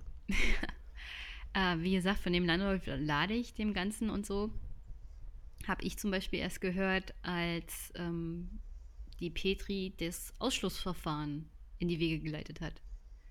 Also was da dahinter mhm. steckte und so, das habe ich erst in dem Rahmen erfahren und, ähm, und dazu dann auch entsprechende Presse, also Nachforschungen gelesen. Das war mir vorher zum Beispiel überhaupt nicht bekannt. Ja. Es gibt einen schönen Satz von, von Nico Semsrott, der halt auch mal gesagt hat, es gibt halt, natürlich sind nicht alles Nazis in der AfD, aber es gibt halt eben sehr viele, die mit Nazis in dieser Partei sind und die damit offensichtlich kein Problem haben. Hm. Und das finde ich trifft es halt auch sehr gut, weil natürlich sind nicht alles in der AfD Nazis. Da gibt es schon einen, wahrscheinlich, das, da kennst du dich dann besser aus, einen, doch einen erheblichen Anteil von Leuten, die ähm, rassistisches oder auch wirklich auch radikales Gedankengut dann in sich tragen. Aber vor allem halt eben sehr viele, die mit diesen Menschen dann in der Partei sind, neben denen sitzen, denen beim Reden zuhören und das halt nicht so weit abstößt, dass sie sagen, okay, ich gehe raus aus dieser Partei, das geht so nicht mehr, vielleicht manchmal auch mit der Motivation, ich möchte hier, ähm, ich möchte hier dann das Ruder in die Hand nehmen, ich möchte, dass diese Leute verschwinden oder zumindest keine, äh, kein, keine dicken Statements mehr setzen können. Oder halt eben wie du zu sagen, oh, es reicht mir jetzt, ich gehe jetzt hier raus. Das, äh, das kann ich nicht verantworten mit meinem Gewissen. Naja, die Sache ist, die Erzählung, also man sollte, glaube ich, auch die AfD unterscheiden. Es gibt halt die verschiedenen Landesverbände und der Osten unterscheidet sich da definitiv noch mehr vom Westen im Osten ist wirklich ein Sammelsurium an Mitgliedern. Aber es ist halt schwer zu beschreiben. Die meisten hier sind der Meinung, also jeder hat das Recht, seine Meinung frei zu äußern. Und da darf auch keiner was dagegen sagen. Und wenn jemand inkorrekte Sprache, politisch inkorrekte Sprache benutzt, dann darf das auch nicht bestraft werden, weil das ist ja Meinungsfreiheit. Ähm, und im Westen ist das nicht so gerne gesehen, was jetzt die AfD angeht, weil das Stimmen kostet. Aber im Großen und Ganzen haben sie damit auch kein Problem. Und die Sache ist, das sind jetzt mittlerweile, sagen wir es mal, wenn jetzt Bundestagswahl wären, wären es vielleicht 16 Prozent an Wählern. Die müssen ja vorher irgendwo anders gewesen sein. Also das kommt ja nicht von irgendwo her. Und irgendjemand hat ja diese Leute aufgenommen und da waren sie ja im Großen und Ganzen, also bestimmte Grundeinstellungen im Leben ändern sich ja dann auch nicht. Ich kann mir hm. nicht vorstellen, dass diese Wähler und diese Mitglieder in den anderen Parteien nicht ähnlich sich geäußert haben. Und dass die anderen Parteien das nicht auch irgendwie akzeptiert haben. Und das ist. Jetzt haben sie sich halt zusammengefunden in der AfD. Na, die Partei speist sich halt immer zu einem, wie du halt sagst, aus diesem wirklich harten rechten Kern. So diese, mhm. Dieses, diese Menschen mit geschlossenem rechten Weltbild gibt es, die es halt schon immer in Deutschland gab und vermutlich auch immer irgendwie geben wird. Ja. Die haben sich dann halt teilweise unter den Republikanern zusammengetan. Früher hat, war die CDU dann auch noch deutlich rechter und hat auch gerne noch mal ein paar, paar Kandidaten gehabt, die Sprüche raushauen, die mhm. weit unter die Gürtellinie gingen. Da haben die haben Leute auch, der, auch gerne mal jetzige, CDU, CSU jetzige, gewählt. Der jetzige Landesvorsitzende der AfD Brandenburg ist ja Kalbitz, der kommt ja auch von, aus Bayern. Der war bei der Jungen Union und der war bei der CSU und hat da aktiv irgendeinen so Förderverein für die SS geführt. Mhm. Also. Sympathischer Mann. Ja. Und da musst du dir auch ein paar Fragen stellen über das demokratische Spektrum der CDU.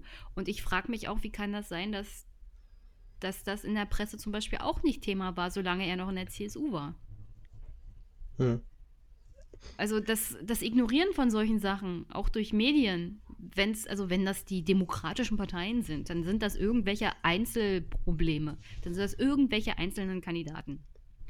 Aber dass es da auch strukturelle Probleme gibt, die, über die überhaupt nicht gesprochen wird bei den Parteien.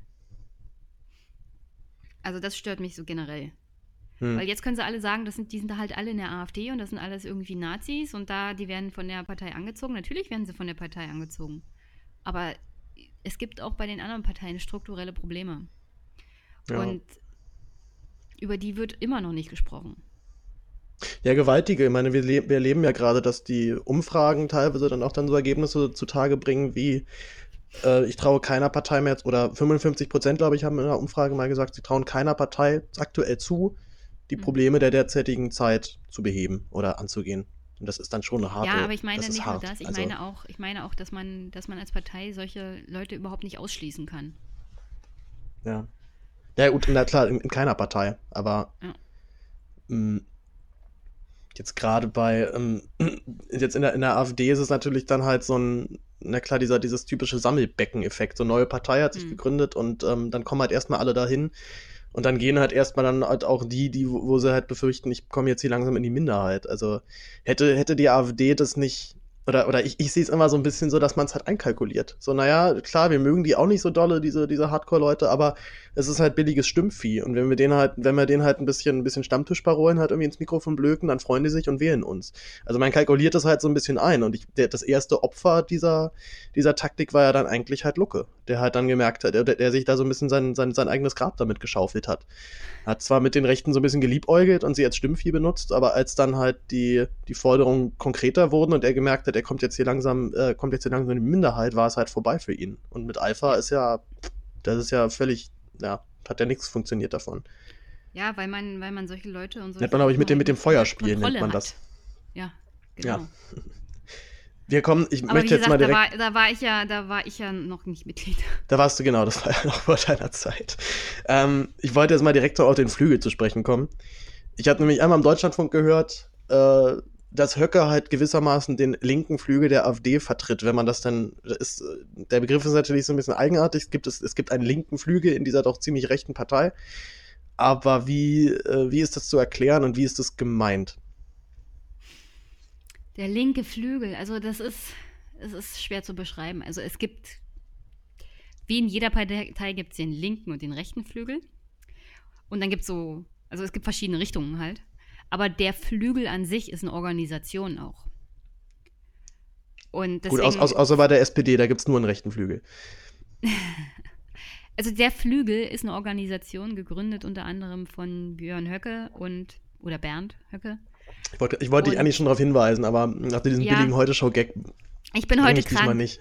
Ich bin heute krank. Ich immer, gebe, ich gebe der, dem Schnupfen die Schuld. Und Poggenburg. Das war damals so eine Organisation ähm, da wurde Lucke abgewählt. Da haben sie diesen Flügel gegründet und den behalten, weil sie mitbekommen haben, dass der sehr schlagkräftig auch gegen parteiinterne Gegner ist. Und also der macht zum Beispiel unter anderem auch diese Kiffhäuser-Treffen. Also da treffen sich wirklich die, die Extremen in der Partei und die Parteivorsitzenden wie Gauland, wie Meuthen, wie Weidel gehen da hin. Die werden da sozusagen hinzitiert. Es ist komisch, wenn du da nicht hingehst. Hm. Also da sind Landesvorsitzende mit dabei, da sind Abgeordnete mit dabei, da sind angehende Abgeordnete mit dabei. Also jeder, der irgendwas werden will in der AfD, der muss sich da irgendwie zeigen. Und der Flügel an sich, man könnte sagen, der hat soziale Anwandlungen. Weil ich denke mal, Höcke und Co. haben kapiert, dass, dass gerade die Enttäuschung von der Politik der SPD viele Wähler zurückgelassen hat, die leicht einzusammeln sind. Und deswegen kommen sie mit solchen Sachen wie einer vernünftigen Rente für Deutsche und einem vernünftigen Sozialstaatsprinzip für Deutsche. Und in diesem also nur unter dieser Sichtweise, dass sie halt sozial, mehr Soziales wollen, aber nur für Deutsche, kann man sagen, dass sie links sind. Aber man kann, also Stefan hat mal gesagt, das sind sozialen, nationalsoziale. Und so sind, so ist es halt. Das ist eine soziale Politik, aber nur auf nationaler Ebene und dann auch nur für Deutsche. Also jeder mit Migrationshintergrund würde da, glaube ich, nicht drunter fallen. Das bedeutet, die würden halt dann, dass ich das Hartz-IV-Gesetz äh, so umschreiben, dass es zwar immer noch geht und vielleicht erhöht wird, aber halt, soweit die deutsche Staatsbürgerschaft nicht gewährleistet ist oder äh, dann sind diejenigen raus und bekommen keine Sozialhilfe. Ja. Okay. Ja, so ungefähr. Also es ist verfassungsrechtlich fast unmöglich, sowas überhaupt in Betracht zu ziehen. Aber sie würden es, glaube ich, versuchen. Was, gibt, was sind noch so Forderungen des Linken oder des, des, des Nationalsozialistisch? Ich glaube, wir, wir können es aber nationalsozialistisch nennen. Ich glaube, dann weiß einfach jeder, was gemeint ist. Außerdem ist der Begriff in Deutschland ja schon ganz gut etabliert. Ähm, was, was sind da noch weitere Forderungen dieses Flügels? Hm, die so ein bisschen mal. in diese Richtung gehen, zumindest?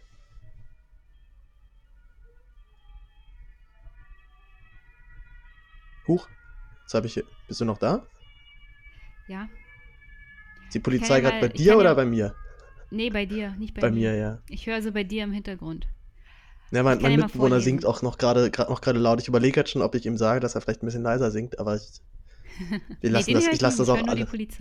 Oh, perfekt, nein, ich, ich, ich höre ihn vielleicht auch einfach nur noch über die Kopfhörer. Aber also ich lasse das ja alles drin. Das ist, was, das ist Podcast for real. Ja. Also der die Gründung des Flügels beruht auf so einer Erfurter Resolution. Ich kann ja mal, also kannst du dir ja mal zu Gemüte ziehen. Aber so am Ende steht, die Enttäuschung über das fehlende Bekenntnis der AfD zu einer grundsätzlichen politischen Wende in Deutschland ist in allen Landesverbänden und vor allem im Osten, da ist der Flügel besonders stark, mit Händen zu greifen. Die Erstunterzeichner, sehen vor allem Einsatz der AfD für eine grundsätzliche politische Wende in Deutschland die eigentliche Daseinsberechtigung ihrer Partei. Wissen, dass dieser Einsatz zu echten Auseinandersetzungen mit den Altparteien, den Medien und den Trägern der verheerenden Gesellschaftsexperimente führen wird, fürchten diese Auseinandersetzungen nicht und verlangen von den Funktionsträgern unserer Partei in den Vorständen und Parlamenten diese Auseinandersetzung mutig und wehrhaft zu führen. Also Gesellschaftsexperiment, ja. ja, ja. Ich würde die AfD auch als ein gefährliches Gesellschaftsexperiment bezeichnen, aber da gehen die Meinungen halt also dann wahrscheinlich auseinander. In diesem, in diesem Konstrukt dieser Resolution steht halt nicht wirklich viel. Nee. Und deswegen ist es schwer zu sagen, wofür steht, wofür stehen die eigentlich?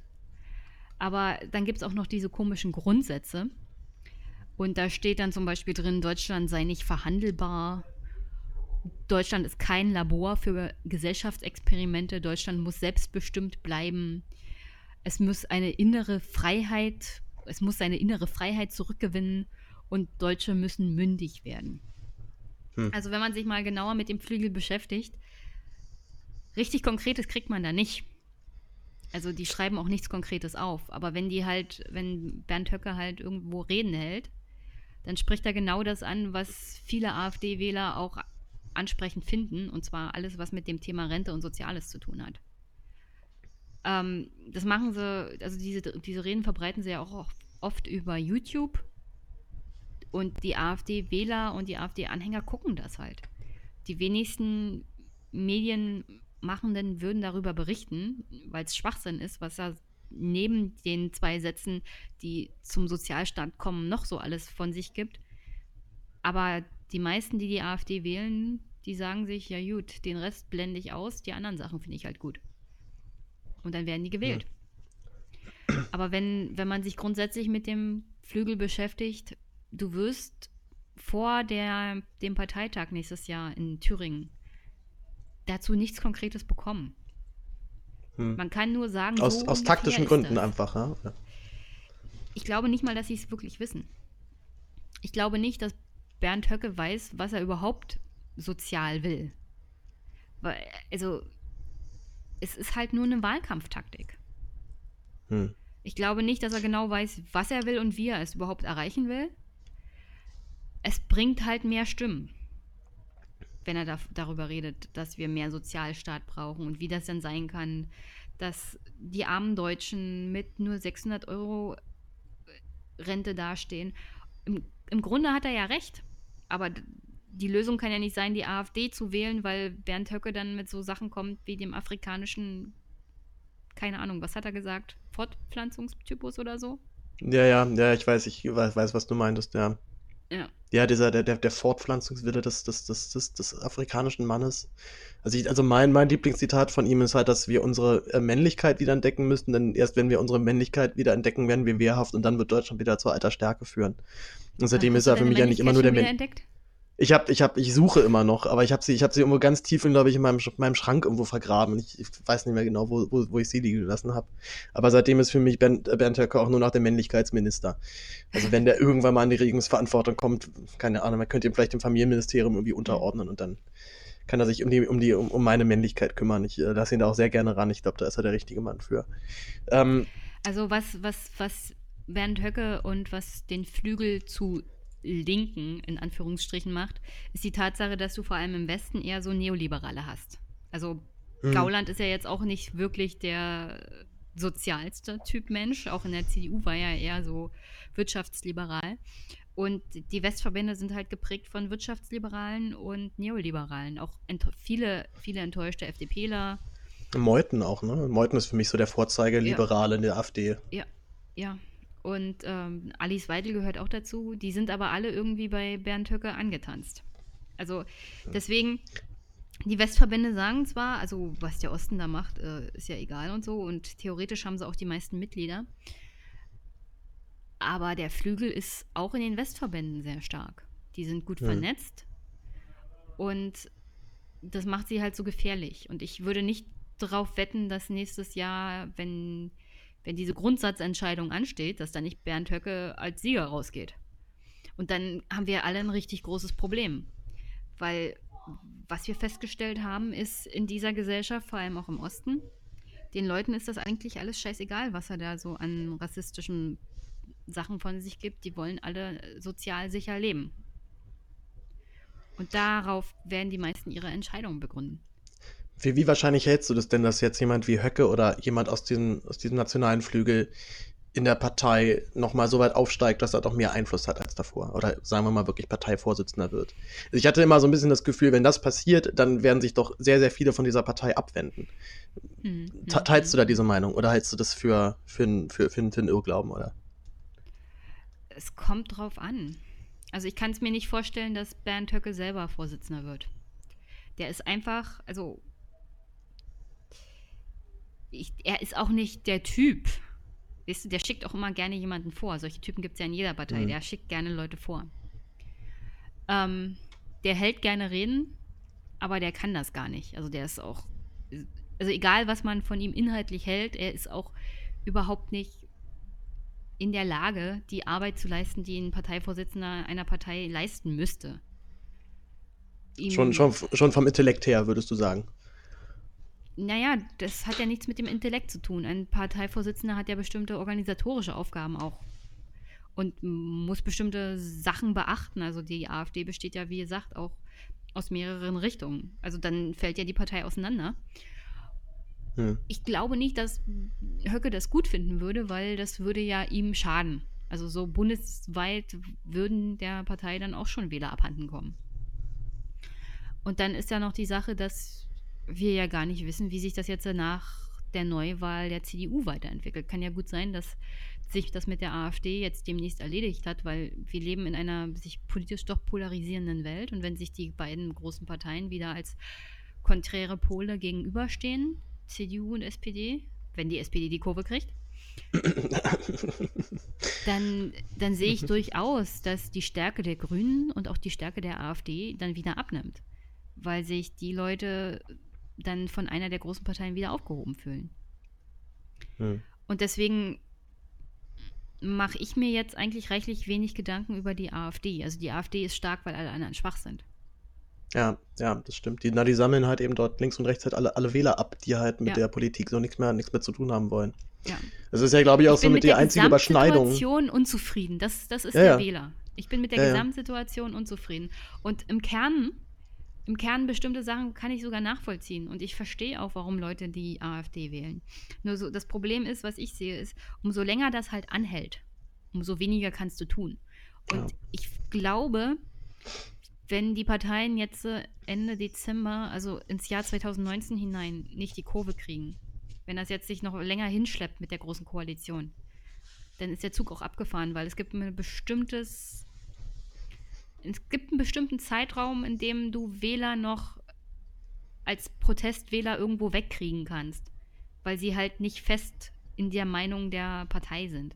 Aber, aber umso länger du Anhänger und Wähler hast, die sich mit dieser Partei beschäftigen, umso mehr tauchen sie halt in diese Welt ein, umso radikaler werden sie und umso schwieriger wird es, sie da wieder wegzubekommen.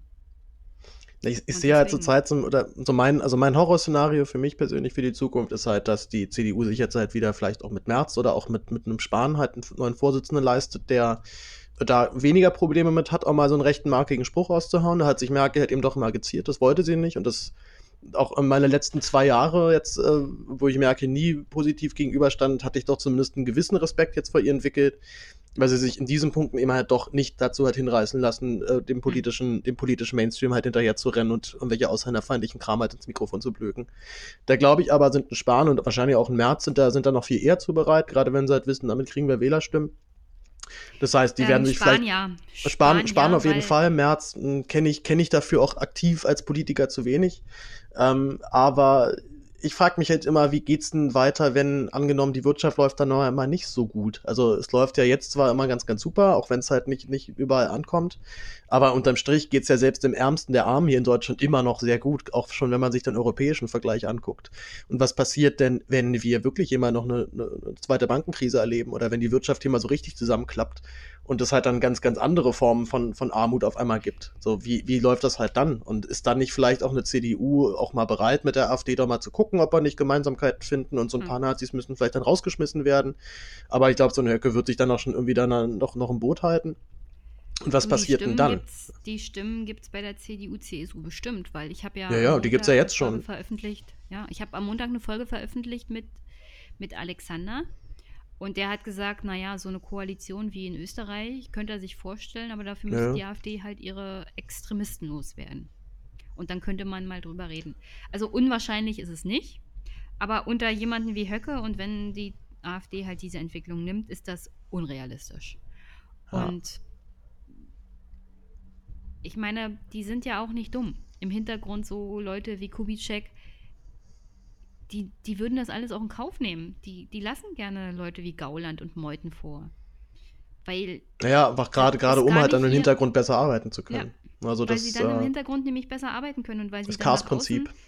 Ein, eine Fassade einer Partei haben, die nicht so, also die bürgerlich annehmbar ist halt. Und wir müssen uns nichts vormachen.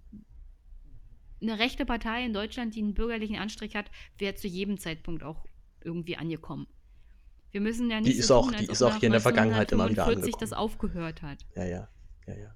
Und, das, das, das, ähm, das, das Geheule war ja ganz groß, als die AfD in den Bundestag einzog. Jetzt sitzen Nazis im Parlament zum ersten Mal. Nee, ja, nee, ja. das ist jetzt. Da gab es ja, schon davor noch sagen, genug Nazis in der CDU-Fraktion. Die allesamt NSDAPler in ihren Reihen hatten. Hm. Die, die FDP-Fraktion war, die FDP-Fraktion war in den, in den 40er, 50er Jahren ein, ein Sammelsurium an alten Nazis, die sich da irgendwie aus dem System noch rausgezogen haben im letzten Moment. Also also das sind die ersten Nazis, die halt nicht, äh, die halt nicht Mitglied der anderen Die nicht in der NSDAP waren. Ganz genau, ja. ähm, aber ich, ich mache mir halt bei der AfD halt dann eben wirklich Sorgen, gerade halt auch in Bezug auf, äh, auf Überwachung zum Beispiel. Das, das sehen wir auch gerade in, in Österreich, dass der, der nun wirklich richtig stramme äh, Ex-Neonazi oder vielleicht auch immer noch Neonazi Strache, ja, ähm, dann ja auch dann überhaupt kein Problem hat, bestimmte Überwachungsmethoden einzusetzen. Und das mache ich mir bei der AfD halt eben auch genau die Sorgen. Also wenn die halt diese Überwachungsmethoden in die Hände bekommen und sagen, oh, guck mal, wir können jetzt gucken, ob jemand auf, auf einer linken Demo war, dann, setzen wir ihn direkt mal auf eine Liste. Da mache ich mir halt eben, da mache ich mir halt eben wirklich dann Sorgen, wie das dann weitergeht. Oder auch eine. Ja, das ähm, würden die definitiv machen. So, solche sofort, Sachen würden die definitiv sofort. machen. Aber, aber, Jetzt müssen wir uns alle an die eigene Nase fassen und sagen, also unter der CDU und der SPD ist dem auch nicht Einhalt geboten worden. Es nee, gibt Landesregierungen nee. in Deutschland unter der CDU, unter der SPD, mit den Grünen, die da kein Problem mit haben, Überwachung auszubauen. Bei den Grünen in Baden-Württemberg, also wir, wir reden in fast jedem Land, hier in Brandenburg jetzt übrigens auch unter SPD und linker Regierung, über eine Verschärfung des Polizeigesetzes. Das ging jetzt so, heute kam die Nachricht zum Beispiel in Brandenburg durch das Kabinett. Hm. Und hm. Und ich muss nicht genau nachlesen, um jetzt schon zu wissen, es wird Thema werden bei mir, aber es, ich weiß jetzt schon, dass es eine Verschärfung der, des Polizeiaufgabengesetzes geben wird und dass es eine Ausweitung der Überwachung geben wird. Und, und wenn keine Partei dem Einhalt gebietet, sondern das selber immer ausnutzt und wir nachher dastehen mit einer Koalition, unter anderem vielleicht auch mit der AfD oder einer Partei, die ähnlich ist, dann muss man sich fragen, na, wer ist denn daran schuld? Die Partei, die das jetzt ausnutzt, weil alle anderen das vorgearbeitet haben? Also da muss doch jetzt Haltung bewiesen werden, da muss doch jetzt ja. gesagt werden, also wir stehen hier für Bürgerrechte ein. Und Bürgerrechte heißt auch, dass der Bürger ein Recht auf Privatsphäre auch im öffentlichen Raum hat. Da, da kann es ja, nicht sein, dass überall irgendwo überwacht wird. Vor allem gräbt sich ja dieses Gefühl da noch viel, viel tiefer ein, dass es wirklich eigentlich egal ist, wen wir da wählen. Die Entscheidungen scheinen offensichtlich einem gewissen Muster zu folgen oder es scheint so einen, so einen Usus zu geben in die Richtung, bestimmte Sachen müssen einfach getan werden, egal wer es macht und du machst es jetzt. Und wir müssen diese machen, was eine Überwachung machen, weil es machen eh alle. Und das ist ein gutes System und das ist das richtige System und das wird schon irgendwie. Und dann fühlt man sich halt eben umso mehr noch wie ein, wie ein Stimmvieh, was er halt zwar irgendwie zu einer Wahl geht und sein Kreuz macht, aber letztendlich die Entscheidungen kommen dann doch halt irgendwie alle durch. Nee, und ich finde das halt nicht richtig. Irgendjemand muss ja sagen, also es gibt bestimmte Grundrechte und es gibt bestimmte Grundfreiheiten auch für jeden Bürger und jeden Menschen in diesem Land. Und ja. wenn wir sagen, das ist alles in Ordnung und es ist egal, wer das macht, dann macht das irgendwer. Und dann kannst du nur hoffen, dass es jemand ist, der noch irgendwie Grundverständnis für das Grundgesetz hat. Ja, vor allem, so wenn es halt. man natürlich nicht an eine Demokratie rangehen. Ja, vor allem, wenn, was, was ich halt eben überhaupt nicht mehr leiden kann, ist dieser, dieser Zusatz, naja, wer, wer nichts zu verbergen hat, der muss dann auch nichts befürchten. Und am schlimmsten finde ich es oh, halt, wenn ey, das, das dann auch noch gebetsmühlenartig dann von den anderen vorgetragen ja. wird, naja, die können ruhig überwachen, ich habe ja nichts zu verbergen. Und das ist halt einfach falsch. Jeder hat was zu verbergen. So, ich meine, ich glaube, keiner möchte halt wissen, äh, oder möchte halt, dass das vielleicht irgendwie die, die Pornoseiten, die man da so besucht, dann irgendwie öffentlich mal irgendwie ein, einsehbar sind oder dass das jemand weiß. Keiner hat, äh, keiner ja. möchte da sämtliche Chats offengelegt werden. Also jeder hat irgendwas zu verbergen. Das ist ein völliger, das ist so naiv immer noch, zu glauben, dass ich digital im Internet äh, nur Sachen mache, wo es ja vollkommen okay ist, wenn das jeder einsieht. Das ist halt eben nicht okay. Und ich glaube, soweit es irgendwann mal passiert, und das, das ist so ein bisschen meine Hoffnung, dass vielleicht sich irgendwann mal die Fälle häufen, wo Menschen ganz offensichtlich überwacht worden sind und bestimmte Sachen in die Öffentlichkeit gegangen sind. Und das ist so unangenehm. Das wurde mir immer wieder berichtet oder habe hab ich dann immer gelesen. Wenn es passiert, ist dieses Gefühl derartig unangenehm, dass die Leute dann noch so ein bisschen aufwachen und sagen, okay, das geht nicht, das kann ich nicht zulassen. So, da muss ich jetzt auch gegen angehen. Ja, aber dann ist also es zu spät. Dann ist es halt so ein bisschen zu spät, ne? Aber also André Holm ist halt also mein, mein Paradebeispiel. Der sollte ja eigentlich auch hier, äh, glaube ich, Bausenator werden, wenn ich es richtig. Mhm. Oder zumindest halt auch in, die, in, in den politischen Betrieb ja dann einsteigen, hat sich dann in seine, seine Stasi-Vergangenheit le leider doch sehr, sehr deutlich und offen verstrickt. Aber der ist ja halt, glaube fast ein Jahr lang vom, äh, vom, vom Bundesnachrichtendienst halt auf Hacke und Nacke halt bespitzelt worden. Und da, der ist ja in Unterhosen und mit Marmeladenbrot in der Hand vor Frauen und Kindern in einer Wohnung verhaftet worden. Also das waren, das war heftig. Und letztes hat sich alles als Blödsinn herausgestellt. Er hat halt dieselben Schlagworte benutzt, äh, die auch in einem linken Bekennerschreiben aufgetaucht sind, aber er ist halt wissenschaftlicher Mitarbeiter gewesen und hat darüber geschrieben. Ja, sowas kann dir dann halt passieren und das, ja. das ist aber auch nicht korrekt. Ich meine, ich bin jetzt kein Fan von André Holm, wegen seinem ganzen Stasi-Zeug. Ich finde ja. generell, Stasi-Leute haben nichts in der, in der, im öffentlichen Raum zu suchen. Aber das ist jetzt eine andere Geschichte. Das entschuldigt aber nicht, ihn in Unterhose vor der Familie zu verhaften, wegen ja. irgendwelcher Überwachung im Internet, die der Staat einfach nicht machen darf. Ja, na klar. Wir, wir sind jetzt schon bei einer Stunde 16, äh, eine Stunde 17. so ein bisschen abschließend, wie siehst du rückblickend deine Zeit bei der AfD? Wir sind so ein bisschen abgeschweift. Oder ist es dir vor allem, das würde mich interessieren, gab es dann halt schon mal Momente, wo du halt dann sagst, du, ich war bei der AfD und dann wirst du geschnitten oder bestimmte Leute reagieren dann komisch oder wollen dann vielleicht gar nicht mehr mit dir reden? Ich bin mir sicher, dass es diese Leute gibt. Ich habe sie ja noch nicht getroffen. Hm. Ja, du hast doch einmal erzählt, also dass du dass du, Auf, dass du mit einem aufwachen Aktivisten ein Interview machen wolltest und der schon so, oh, was machst du, ah, AfD, nee, dann lieber nicht, bis derjenige noch überzeugt wurde, dass du doch eigentlich ganz okay bist. Ja. Aufstehen heißt es doch. Habe ich aufwachen gesagt? Es ist ja. furchtbar. Zweiter Kaffee wird, so das wird langsam. Fan. Hast du die letzte Folge noch nicht gehört? Doch, doch, doch, doch. Also noch, noch zur Hälfte. Noch zur Hälfte bis jetzt. Ähm, ja, das war einmal. Also ich bin schon der Meinung, die Leute sollten halt wissen, mit wem sie reden. Und dann habe ich, hab ich ihm halt meine Internetseite gezeigt und dann hat er mich gegoogelt, weil jeder kann mich googeln. Und dann hat er sich aber vorher nochmal erkundigt, ob das in Ordnung geht bei jemand anders. Ich kann das nachvollziehen, aber im Endeffekt hat er ja mit mir geredet. Und ja, das war auch die größte Befürchtung. Also nachdem man auf, aus der AfD raus ist, ob man, naja, noch Teil der Anschluss ins normale Leben ist. wiederfindet. Ja, sozusagen. aber im Großen und Ganzen finde ich, ich bin kein Mensch, der jetzt für den Rest seines Lebens keinen Anspruch hat, sich irgendwie zu äußern oder mit anderen Menschen zu reden, nur wegen dieser einen Sache. Äh, es ist immer schön, wenn alle wissen, also das ist meine Meinung und äh, eine andere habe ich nicht. Meistens sind das aber irgendwelche Parteisoldaten, die irgendwo schon für einen Abgeordneten arbeiten und in ihrem ganzen Leben nicht richtig gearbeitet haben, mit normalen Menschen keinen Kontakt haben von denen ich nur sagen kann, also du hast doch überhaupt keinen Schimmer, wie das normale Leben ist und was einem da so alles widerfahren kann. Und deswegen, also ich glaube, eine normale Herangehensweise ist ja, gut, ist halt so gelaufen. War nicht schön, aber ich habe was, ich habe was dazu gelernt. Und weiter geht's. Hm.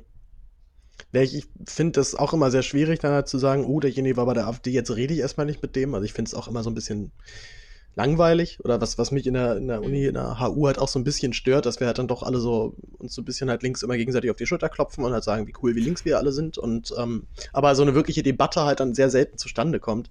Also ich würde mir eigentlich fast wünschen, wenn halt dort auch mal Leute halt dann CDU-Mitglied sind, vielleicht sogar AfD-Mitglied mit einem mit einem gewissen Rahmen. Uh, CDU-Mitglied wird schon schwierig.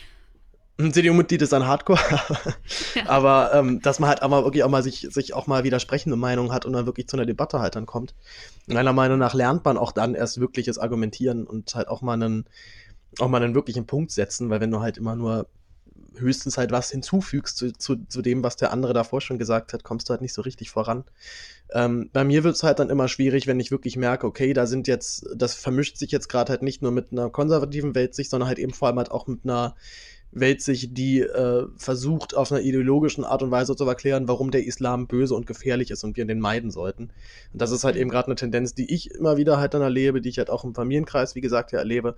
Und wo für mich halt eben dann Diskussionen halt ein bisschen aufhören. Also soweit ich halt höre, ja, aber der Islam ist expansionistisch und gefährlich, ist es halt so, nee, sorry, das ist halt irgendein, irgendein Geblöke. Und ich bin kein Islamwissenschaftler und ich kann darauf jetzt auch nicht vernünftig reagieren und antworten. Und derjenige, der das dann sagt, ist auch aller, aller, aller seltensten Fall Islamwissenschaftler. Aber dieses, diese Arroganz, sich anzumaßen, man hätte halt immer einen Koran ein bisschen durchgeblättert und jetzt kennt man sich mit dieser Religion aus, ohne halt nur ein einziges Mal Länder besucht zu haben, in denen der Islam Staatsreligion ist, fand ich halt immer so ein bisschen, ein bisschen billig. Und vor allem denke ich halt dann immer so, siehst du denn selber nicht, wie du gerade äh, selber Analogien aufbaust zur, äh, zu, zu, einer ganz düsteren Zeit in Deutschland, wo wir schon mal auf Religionszugehörigkeit äh, Menschen abgestempelt haben. Und da, da also ist dann sagen, bei mir vorbei. Als jemand, als jemand, der so und so kein Verständnis für irgendeine Religion hat. Pff. Du, ich, ich auch nicht. Ich, ich wär, es wäre mir, mir, auch lieber, wenn das, wir damit mir aufhören geht das würden. völlig ab, wenn man sein, seine eigene Existenz über eine Religion definiert. Und deswegen hatte ich, also deswegen hatte ich auch wenig Verständnis dafür, wie die Leute so extrem darauf reagieren. Weil in der AfD ist ja das Thema Islam, es ist eine politische Bewegung oder so. Wo ich der Meinung bin, nee, das ist eine Religion. Und eine Religion wird halt extremistisch ausgelegt, aber es gibt da auch andere, die das anders auslegen. Und das ist aber das Problem, dass Religion halt von Menschen gemacht wird, beziehungsweise ausgelegt wird und ausgelebt wird. Und das siehst du ja zum Beispiel in Brasilien auch, dass äh, die Evangel Evangelisten da, wie auch in Amerika, einen großen Einfluss haben aber das ist das Problem, dass diese Religion halt auf eine Art und Weise ausgelegt wird und das ist da die christliche Religion, die Menschen halt ausschließt, wenn sie irgendwie nicht in dieses Bild der Religion passen. Hm. Und deswegen habe ich also für jegliche Art von extremistischer Auslegung von Religion kein Verständnis. Ich habe auch kein Verständnis, wenn man sagt, dass es in Ordnung ist, in, in öffentlichen Behörden irgendein religiöses Symbol zu tragen das finde ich nicht in Ordnung. Ich will da keine Kreuze sehen, ich will da keine Kopftücher sehen, ich will da keine Kipper sehen. Ja, ja. Weil ich der Meinung bin, also das ist der, das ist der Raum, wo der Staat die, die Oberhand hat. Und also aufgrund unserer Geschichte in Deutschland sollten wir doch sagen, es gibt bestimmte Räume, wo Religion nichts zu suchen hat, weil wir uns dafür entschieden haben, dass wir ein säkulärer Staat sind. Ja. Und, aber gleichzeitig haben du bist zum Glück ja nicht in Bayern, freie Jenny. Ausübung. Ja, aber wir haben die Verpflichtung, die freie Ausübung der Religion für jeden Privatmenschen ja. zu ermöglichen. Ich, das, ist, das ist eine schwierige Debatte und ich bin da selber noch auf der Suche. Ich verstehe auch, dass manche sagen, na, ich habe aber ein Recht, das Kopftuch zu tragen, weil ich bin, ich finde das richtig und ich bin eine Frau und keiner kann mir vorschreiben, was er zu tragen hat. Aber da, da treffen halt zwei Sachen aufeinander. Das eine ist die Religion und das andere ist halt die Ablehnung von Religion. Bei ja. mir jedenfalls. Ja, Ruth, ja gut, das ist ein schönes Schlusswort, würde ich sagen, oder? Wir sind, ja. wir sind bei. Ich hoffe, das ist jetzt bei nicht AfD zu extremistisch gewesen. Überhaupt nicht. Du, ich, also ich selber bin auch nicht sonderlich religionsfreundlich. Ich muss halt zu einem gewissen Grad akzeptieren, dass es halt für viele Menschen sehr wichtig ist. Und hm. ähm, diesen Respekt den Menschen gegenüber möchte ich den auch immer noch wahren, zu sagen, gut, dann mach das halt, glaub daran meinetwegen, auch wenn ich es für ziemlich einen Blödsinn halte. Und auch wenn wir uns hier in Deutschland ja doch immer sehr, sehr weit gesellschaftlich von den Religionen entfernen und ja auch viel mehr, also die, die größte Religionszugehörigkeit haben halt hier Menschen, die eben in keiner, in keiner Religion sind oder in keine Religion ja. glauben. Äh, das wird auch mal so ein bisschen vergessen. Ich bin tatsächlich Deswegen, noch äh, Mitglied in der finde, Kirche. Dass so viele dass so ja, viele ich, Politiker auch immer betonen, dass sie in der evangelischen Kirche sind, in der katholischen Kirche ist. Ja, ja. Wo spielt ja, ja. das denn ich, überhaupt eine Rolle? Ich bin, also ich bin, ich bin tatsächlich Leben? noch Mitglied der, der, evangelischen Kirche und kann zumindest halt sagen, dass es da noch keine, noch keine Statements gab, wo ich jetzt dachte, oh Gott, ich muss da raus, das geht nicht mehr, das kann ich nicht verantworten. Das ist dann doch im Schnitt noch eine sehr moderne Auslegung des Christentums. Aber schon wäre ich jetzt äh, katholisch, der wäre halt für mich alles vorbei. Also in so einem bis heute, also bis heute haben halt da Frauen nichts zu suchen. So was ist das denn für ein, für ein, für ein, für ein Haufen? Und äh, soweit du dich da halt irgendwie als schwul outest, ist halt irgendwie klar, das geht mit den Gesetzen der Kirche nicht. Natürlich gibt es sehr, sehr viele, die, die, die aktiv in. Natürlich, genau. Und aber natürlich gibt es halt auch da viele, die ähm, die das dann auch aktiv privat sehr, sehr anders aus, auslegen und ausleben und damit auch überhaupt kein Problem haben. Aber klar, genau, sobald du dich halt dann irgendwie in einem katholischen Internat bewirbst äh, oder in einer katholischen Schule und sagst, ich bin halt aber schwul, dann ist, oh, ja, schau, das können wir leider nicht machen. Geht halt nicht. Mhm. Also das, äh, und das Statement ist ja dann immer wieder in so die Richtung, nee, wir haben ja nichts gegen Schwule, wir haben halt nur was dagegen, wenn es dann auslebt. Also der Geschlechtsakt ist halt dann das Problem. Und ich denke, ey, das ist, kann euch ja völlig egal sein. Und als ob ihr nicht auch irgendwelchen versauten Kram im, im Bett dann irgendwie anstellt, der, der mit Gott überhaupt nichts, äh, wo er auch nicht möchte, dass Gott davon erfährt. Also das, das ist, glaube ich, das, was mich bei Religion immer noch am meisten aufregt, dass sie sich so wahnsinnig dafür immer wieder interessieren, was, was ich denn privat im Bett veranstalte. Wo ich denke, das. Ja, genau. Das, das ist hat wie, euch wie mit dem anzugehen. momentanen Zustand unseres Staates, der sich auch in unser Privatleben ja. irgendwie einmischen will oder wissen will, was wir so alles treiben. Ja. Wo ich der Meinung bin, das geht euch doch ein Scheißdreck an. Ja, ja. Na, vor allem ich. Wenn ich, wenn ich, ich das, wenn ich das Gott ihr, privat erzähle, ist das meine Sache, aber. Na, vor allem verlangt ihr ja, verlange ich ja auch nicht bestimmte Sachen des Staates einzusehen, obwohl ich das teilweise ganz gerne täte. Also ich wüsste halt schon, was Friedrich Merz dann auch mit seinen Nebeneinkünften so verdient hat früher. Ja. Hat er sich ja bisher mit Händen und Füßen geweigert dagegen. Das aber Jen, ey Jenny, wir haben, wir haben so einen tollen Bogen hinbekommen, weißt du, wir haben auch angefangen, äh, am Anfang ging es noch ganz kurz um Sex-Podcast, jetzt reden wir darum, was, äh, was, was, Gott, äh, was, was Gott so viel Sex hat, falls er denn jemals Sex hatte. Ähm, ah, ich bin mir gut. ziemlich sicher, Gott hat sehr viel Sex. Der hat, der hat, der ja hat, wird, ja, außerdem hat er, sind der, hat er irgendwie sieben Milliarden Menschen unter sich. Das, der muss, war ganz schön fleißig auf jeden Fall. So, das war ein wunderbarer Bogen, als, als wären wir, als, als wäre ich ein perfekt ausgebildeter Journalist. Liebe Jenny, ich danke dir vielmals fürs Gespräch. Äh, wie heißt dein Podcast? Mach nochmal kurz Werbung, bitte. Mein Podcast heißt Einmischen Politik Podcast. Der hieß zum Anfang noch Politikbetreuung, aber ich habe es ein bisschen umbenannt. Aber ihr findet ihn unter Einmischen Politik Podcast. Wird jeden Montag eine Folge veröffentlicht, pünktlich um sechs, es sei denn, ich bin krank oder es ist ein Feiertag oder es ist gerade Weltuntergang. Eins von den drei Sachen müsste vorkommen und dann, dann wird er nicht veröffentlicht, aber ja, sonst regelmäßig. Ja, ich mache auch immer fleißig Werbung für den Podcast, der ist wunderbar. Das Gespräch mit Franziska Schreiber war, war mein persönliches Highlight bis jetzt. Auch noch die, ähm, auch gerade deine Statements der SPD waren immer sehr, sehr gut und sehr auf den Punkt.